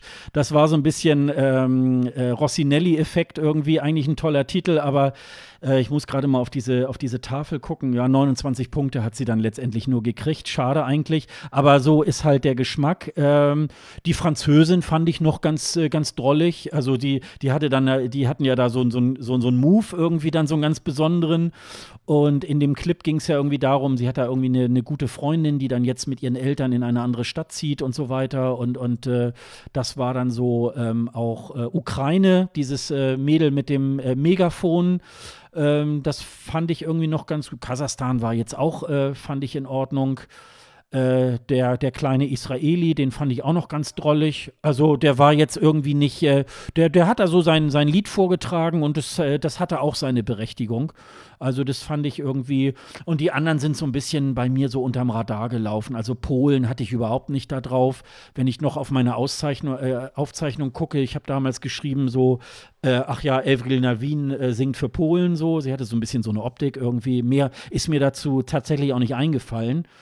Ähm, Ach so, das hatten wir neulich gerade besprochen, genau. Da schrieb nämlich einer bei, bei, bei äh, Twitter, äh, Malta ist die schlechtere Version von Australien. ähm, ja, das war, fand ich auch so. Aber ich fand beide nicht, also auch Australien, äh, wir haben das ja schon dieses Jahr beim, beim ESC äh, auch schon so ein bisschen gehabt, dass man so denkt, oha, jetzt muss aber äh, Australien auch mal so ein bisschen äh, Gummi geben und dann auch ein bisschen, ähm, ja, nicht so, wie wir schon vorhin gesagt haben, nicht nur so diese typische Radioware, sondern auch ein bisschen auch einen ganz bestimmten Moment, so wie Dami Im oder Guy Sebastian oder so, so in der Machart irgendwie. Also ich fand jetzt Australien jetzt nicht äh, so super atemberaubend, dass man sie jetzt wirklich, ich glaube, das war bei den Juries, ne, wo sie dann auf Platz 1 war. Genau. Also das war so ein bisschen, also war nicht Nicht ganz nachvollziehbar teilweise. Toll, ne? Nee. Ja. Also äh, alles in allem war es ein unterhaltsamer Nachmittag. Auch die Deutschen haben äh, auch in diesem Jahr nicht mitgemacht. Ähm, das deutsche Fernsehen hat wohl ein bisschen irgendwie ein Problem äh, mit, den, mit dem Konzept oder auch mit der Professionalität der Sendung. Keine Ahnung. Ich bin mir jetzt im Moment nicht ganz sicher. Doch, ich glaube, das ist auch in den Regularien. Der Gewinner äh, trägt dann, glaube ich, auch den äh, JESC, glaube ich, dann nächstes Jahr aus. Ne? Ich glaube, so war das, glaube ich. Nee, das ist, das ist ja doch noch Nee? freigestellt, nee. Aber die, aber das äh, Polen möchte wohl. Also das, das, die Meldung gibt schon, Polen möchte gerne den Junior Eurovision Song Contest machen und die, Wahrscheinlich, die Wahrscheinlichkeit, wenn sie sagen, ja, wir wollen, dann äh, kriegen sie den wahrscheinlich auch. Ja, ja. Also das ist halt so, ähm, Pausenakt habe ich jetzt Vorjahressiegerin Russland. Ach ja, genau, die Russin hat, ist dann aufgetreten. Äh, auch so, genau. Was noch ganz nett war, äh, alle äh, Teilnehmer haben dann zusammen auf der Bühne am Ende gestanden und haben dieses äh, Light Up, was das Thema war, da gab es auch so ein musikalisches Thema, was dann immer so in den Postkarten äh, eingespielt wurde. Da haben die zusammen gemeinsam auf der Bühne äh, gesungen. Jeder hatte dann so ein, so ähnlich wie bei äh, Do They Know It's Christmas oder so, irgendwie jeder hatte so einen kleinen, äh, so eine kleine Zeile, die er dann gesungen hat. Irgendwie, das war eigentlich äh, ganz nett gemacht. Also Obwohl das, obwohl das noch ein bisschen- Playback war. Das hat man leider gesehen. Das war ja, ja, klar. Ja, ja, ne? ja, ja. Aber, aber das war, das war, ähm, das war okay. Also das fand ich jetzt irgendwie nicht bemüht oder also es f- fand ich, fand ich gut gemacht. Da habe ich nur aufgeschrieben, irgendwie bisschen fand ich da die Kameraführung dann ein bisschen unruhig. Also ähm, das hätte so ein bisschen ähm, noch besser sein können. Aber ansonsten so, so technisch und so weiter war das eigentlich so auch auf dem, auf dem modernen Stand. Also war jetzt aber auch nicht jetzt äh, so herausragend, dass man sich jetzt noch in zwei Jahren daran erinnern würde oder so. Also das, äh, das war es jetzt dann nicht unbedingt. Also ähm, ja, und, und am Ende, als man dann noch mal so eine ganz Draufsicht hatte äh, auf die Halle, hatte ich halt, wie gesagt, so den Eindruck, es war nicht ausverkauft. Also, äh, ne, es war, es war schon, es war schon sehr leer und ähm, also das war jetzt auch nicht, weil dann schon viele irgendwie dann äh, zur Garderobe gegangen sind, sondern es war, glaube ich, äh, insgesamt so ein bisschen, äh, bisschen überschaubar, würde ich mal sagen. Aber wer fährt auch schon nach Weißrussland? Das ist ja auch oft so, ne? dass, ähm, äh, obwohl es sich, glaube ich, auch lohnt, selbst in solche Länder auch mal zu reisen, äh, sind, glaube ich, die meisten davon fernab, äh, dann zu sagen, oh ja, ich fahre jetzt nach Weißrussland zum Junior Eurovision. Das, glaube ich, macht wahrscheinlich, machen die wenigsten, ne? Ja, Ja, was gibt's denn noch so Schönes aus der ESC-Welt? Ich habe gelesen, dass es jetzt ähm, irgendwann im Dezember, also noch in diesem Monat, soll die erste äh, Ticketwelle ähm, gestartet werden, dass man die Tickets für den ESC in Tel Aviv bekommen hat, äh, bekommen soll. Ähm, ich habe sogar auch schon eine Mail bekommen. Ab Montag, den 10. ab 12 Uhr kann man, ich glaube, bis 1. März 2019 sich auch äh, für die Akkreditierung bewerben. Ähm, wir werden mal sehen. Es wird ja wahrscheinlich nicht so wahnsinnig viele Tickets irgendwie halt geben. Äh, ab März soll wohl da dieser Pavillon in Tel Aviv wohl irgendwie vorbereitet werden auf, die, auf den ESC. Es wird ja in, in zwei an zwei Orten irgendwie stattfinden. Es soll also, wie gesagt, Tickets soll es im Dezember, dann soll es wohl im Februar und im April soll es jeweils eine Welle geben. Da heißt es dann immer, ähm, wer dann sich Karten holen will, ähm, dann lieber einen Tag frei nehmen und sich dann morgens ab äh, 9 oder 10 Uhr dann an den Computer setzen und dann versuchen, in die äh, virtuelle Schlange irgendwie zu kommen und dort irgendwie an äh, Karten zu kommen. Äh, meistens ist es sehr schwierig, an Finalkarten zu kommen.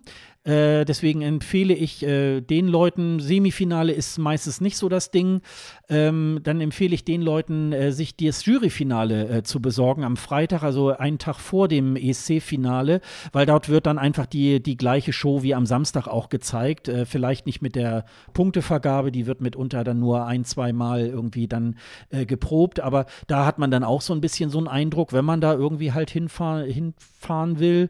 Mal gucken, wer bei, den, bei einem der beiden deutschen äh, Fanclubs ist, kann sich auch für Fanpakete bewerben. Äh, dafür ist es aber wahrscheinlich jetzt ein bisschen zu spät. Dafür müsstet ihr jetzt dann auch in diesen, in einen der beiden Fanclubs eintreten, aber vielleicht auch mal so ein bisschen für die, ähm, ja, für, äh, für spätere Jahre, ähm, denn der ESC ist ja ein jährliches äh, Event. Ja, ich hätte noch äh, ja so eine kleine Geschichte, dass äh, Hyäne Fischer soll vielleicht äh, zum ESC, also nicht Helene, sondern Hyäne Fischer. Da gibt es, ähm, da gibt es einen Beitrag von stern.de, den habe ich jetzt gerade erst, ähm, den habe ich jetzt gerade erst äh, bei stern.de am, am äh, letzten Freitag, also am äh, 7. Dezember ähm, gesehen, dass sich eine Kunstfigur, das soll wohl irgendwie eine Schauspielerin sein, von deren Identität äh, man gar nicht so viel weiß. Der ORF wird ja eine interne Auswahl machen und Hygiene Fischer hat sich äh, darauf beworben. Sie, also äußerlich sieht sie, äh, wurde gesagt, hat sie so ein bisschen so eine Eva Braun-Ästhetik, äh, was natürlich äh, für den ähm, äh, ja, ESC in Tel Aviv natürlich wirklich ein, mehr als schwierig irgendwie sein könnte.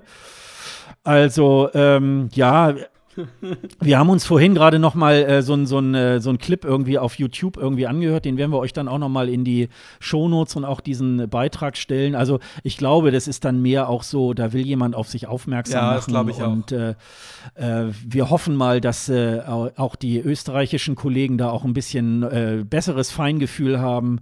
Aber der ORF hat zumindest ähm, bestätigt, dass eine Bewerbung von Hygiene Fischer irgendwie vorliegt und sie würden das dann jetzt erstmal versuchen zu bewerten bewerten. Also, also ich sag mal so, mal. Wir haben, ich habe den Titel gehört und sie klingt so ein bisschen wie, ähm, wie das hatte ich vorhin gesagt, wie, ähm, nicht wie Silbermond, sondern wie, ähm, äh, Rosenstolz. Rosenstolz so ein bisschen, ja. Sie hat so, sie hat, das ist gar, es ist, also die, Kost, das, die Kostümierung ist so 30er Jahre, so, so 30er Jahre, 40er Jahre. Ähm, das Lied, sie singt okay, das ist auf Deutsch, das ist alles in Ordnung. Also es ist aber es ist halt natürlich auch, glaube ich, vom Stern ein bisschen ähm, ein bisschen hochgebauscht. aber ähm, vom, also ich glaube nicht, dass, dass der OF sie auswählen wird, aber ähm, es, ist, es ist okay, was sie macht. Auch vom, von der Musikalität her, von daher äh, muss man sich da nicht, noch nicht drüber ärgern. Es ist halt nur ein bisschen, sieht, sieht halt ein bisschen merkwürdig aus. Ja, wir gucken mal. Ja, ne? wir gucken also mal. Das, äh, wobei Österreich ja mit Kunstfiguren ja sehr großen Erfolg hatte. Also vielleicht ist äh, da der Gedanke so ein bisschen dabei. Aber ähm, ja, das sind wahrscheinlich eher so die Schlaglichter, die immer mal so auftauchen, um äh, ja so eine ESC-arme Zeit irgendwie zu überbrücken. Wobei die geht ja jetzt gerade Gott sei Dank dem Ende entgegen und wir äh, jeden Tag kommen jetzt neue Meldungen. Da ist jetzt der Vorentscheid dann und dann geplant und hier sind schon mal Titel und so weiter. Also da tut sich ja jetzt schon auch eine ganze ganze Menge. Ganz kurz möchte ich noch irgendwie erwähnen, äh, das hat, hat man wahrscheinlich auch schon irgendwie äh, wahrgenommen, weil es auch im Radio rauf und runter gespielt, Lenas neue EP Thank You. Äh, wollte ich eigentlich nur noch mal erwähnen, weil es ja bei Lena so in der letzten Zeit nicht immer so ganz so toll gelaufen ist. Sie musste, also sie hatte ja dann auch Konzerte sogar im letzten Jahr irgendwie abgesagt, ähm, aus verschiedenen Gründen. Und äh, zuerst hatte sie sich, bevor ihr Song Thank You ähm, auf die, ähm, ja, bekannt wurde, hatte sie so ein, ähm, äh, bei Instagram so ein Bild gepostet, ähm, ja, mit Schlagwörtern, die, die man ihr in den sozialen Netzwerken auch so äh, an den Kopf äh, geworfen hat. Ähm, die jetzt auch nicht besonders schön sind und sie äh, thematisiert, denn dieser Song geht, kommt so ein bisschen rüber, ja, ist so ein typischer Radiosong. Hm. Wenn man sich das dann aber ein bisschen genauer ähm, anhört, ähm, Jan Feddersen hat da auf eurovision.de ähm, da auch noch mal, ist dann noch mal näher drauf eingegangen Sie hat da ähm, auch ein Spiegel-Interview dazu gegeben und äh, sie hat so ein bisschen äh, damit zeigen wollen, dass man auch aus äh, schlechter Kritik irgendwie auch was Gutes machen kann und äh, dass sie sich sozusagen freut darauf, äh, thank you for knocking me down, also dass es einen nur noch härter macht und ähm, dass man äh, ja sich da auch so ein bisschen diesen, auch diesem Hass dann auch mal entgegen. Wir haben ja, wir, wir, wir reden ja manchmal auch ein bisschen kritisch über Lena, ähm, was in meinen Augen auch tatsächlich manchmal auch äh, äh, auch richtig ist, weil es ist, äh, ja. ja. weil es, weil es dann auch äh, ganz oft, was sie so macht, auch sehr austauschbar irgendwie war. Und ich habe so ein bisschen mit diesem Song so ein bisschen den Eindruck, ähm, ja, jetzt kommt sie, glaube ich, langsam so ein bisschen auf die Spur und macht das, äh, wo sie dahinter steht. Und äh, das war ja schon mit diesem Song, wo sie sozusagen ähm, ihren äh, Vater mal so mit angesprochen hat, der sich ja im Grunde genommen in ihrer ganzen Kindheit ja nicht um sie gekümmert hat. Er hatte ja dann irgendwie mal Kontakt aufgenommen, als sie dann damals damals irgendwie äh, mit dem ESC und so weiter dann groß äh, in Erscheinung getreten ist und das wollte sie dann irgendwie halt nicht. Und äh, sie hatte dann so einen ganz persönlichen, ich glaube bei Sing My Song hat sie das, glaube ich, dann äh, veröffentlicht, das erste Mal. Und das waren so Sachen, wo ich dann immer so denke, ja, das würde mich freuen, wenn Lena mehr so Dinge veröffentlicht, die mehr so an ihr dran sind und mehr so, so ein bisschen äh, auch was von ihr ist und nicht so Ellie Golding-Kopien und so weiter. Das finde ich irgendwie ein bisschen langweilig. Und ich finde, mit Thank You hat sie da irgendwie einen super ähm, Wurf gemacht und äh, äh ich, ich finde ich find den Song klasse, aber ich finde es einfach auch inhaltlich klasse, was sie da irgendwie äh, gemacht hat und äh, ich hoffe, dass da ähm, noch mehr in dieser Richtung von Lena irgendwie halt auch kommt. Ne? Ja. Ja, dann sind wir, wir sind jetzt fast bei zwei, über zwei, fast zweieinhalb Stunden. ja, da wir, da wir ja aber auch irgendwie fast einen Übermonat irgendwie Pause gemacht haben, haben wir natürlich eine ganze Menge irgendwie auch zu bereden gehabt. Ne? Ja, ich will noch mal darauf hinweisen, also äh, alle ähm, äh, Episoden, die wir bisher auch zum ESC Green Room gemacht haben, findet ihr natürlich auf ESC Green Room.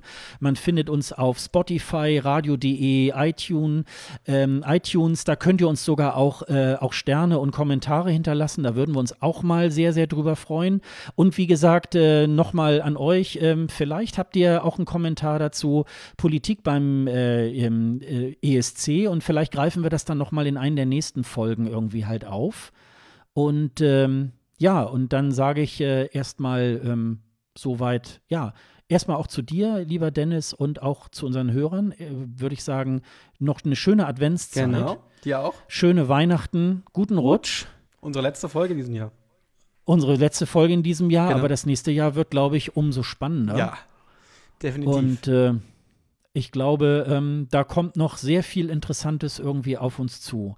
Wir werden uns irgendwie so wahrscheinlich Anfang bis Mitte Januar das nächste Mal wieder melden. Also wir wollen das nicht mehr so ganz, äh, ganz genau sagen, welcher Termin, weil manchmal gibt es dann auch so Nachrichtenlagen, wo wir dann sagen, ach, wir warten jetzt lieber noch mal eine Woche, um das dann besser eingrenzen zu können für euch.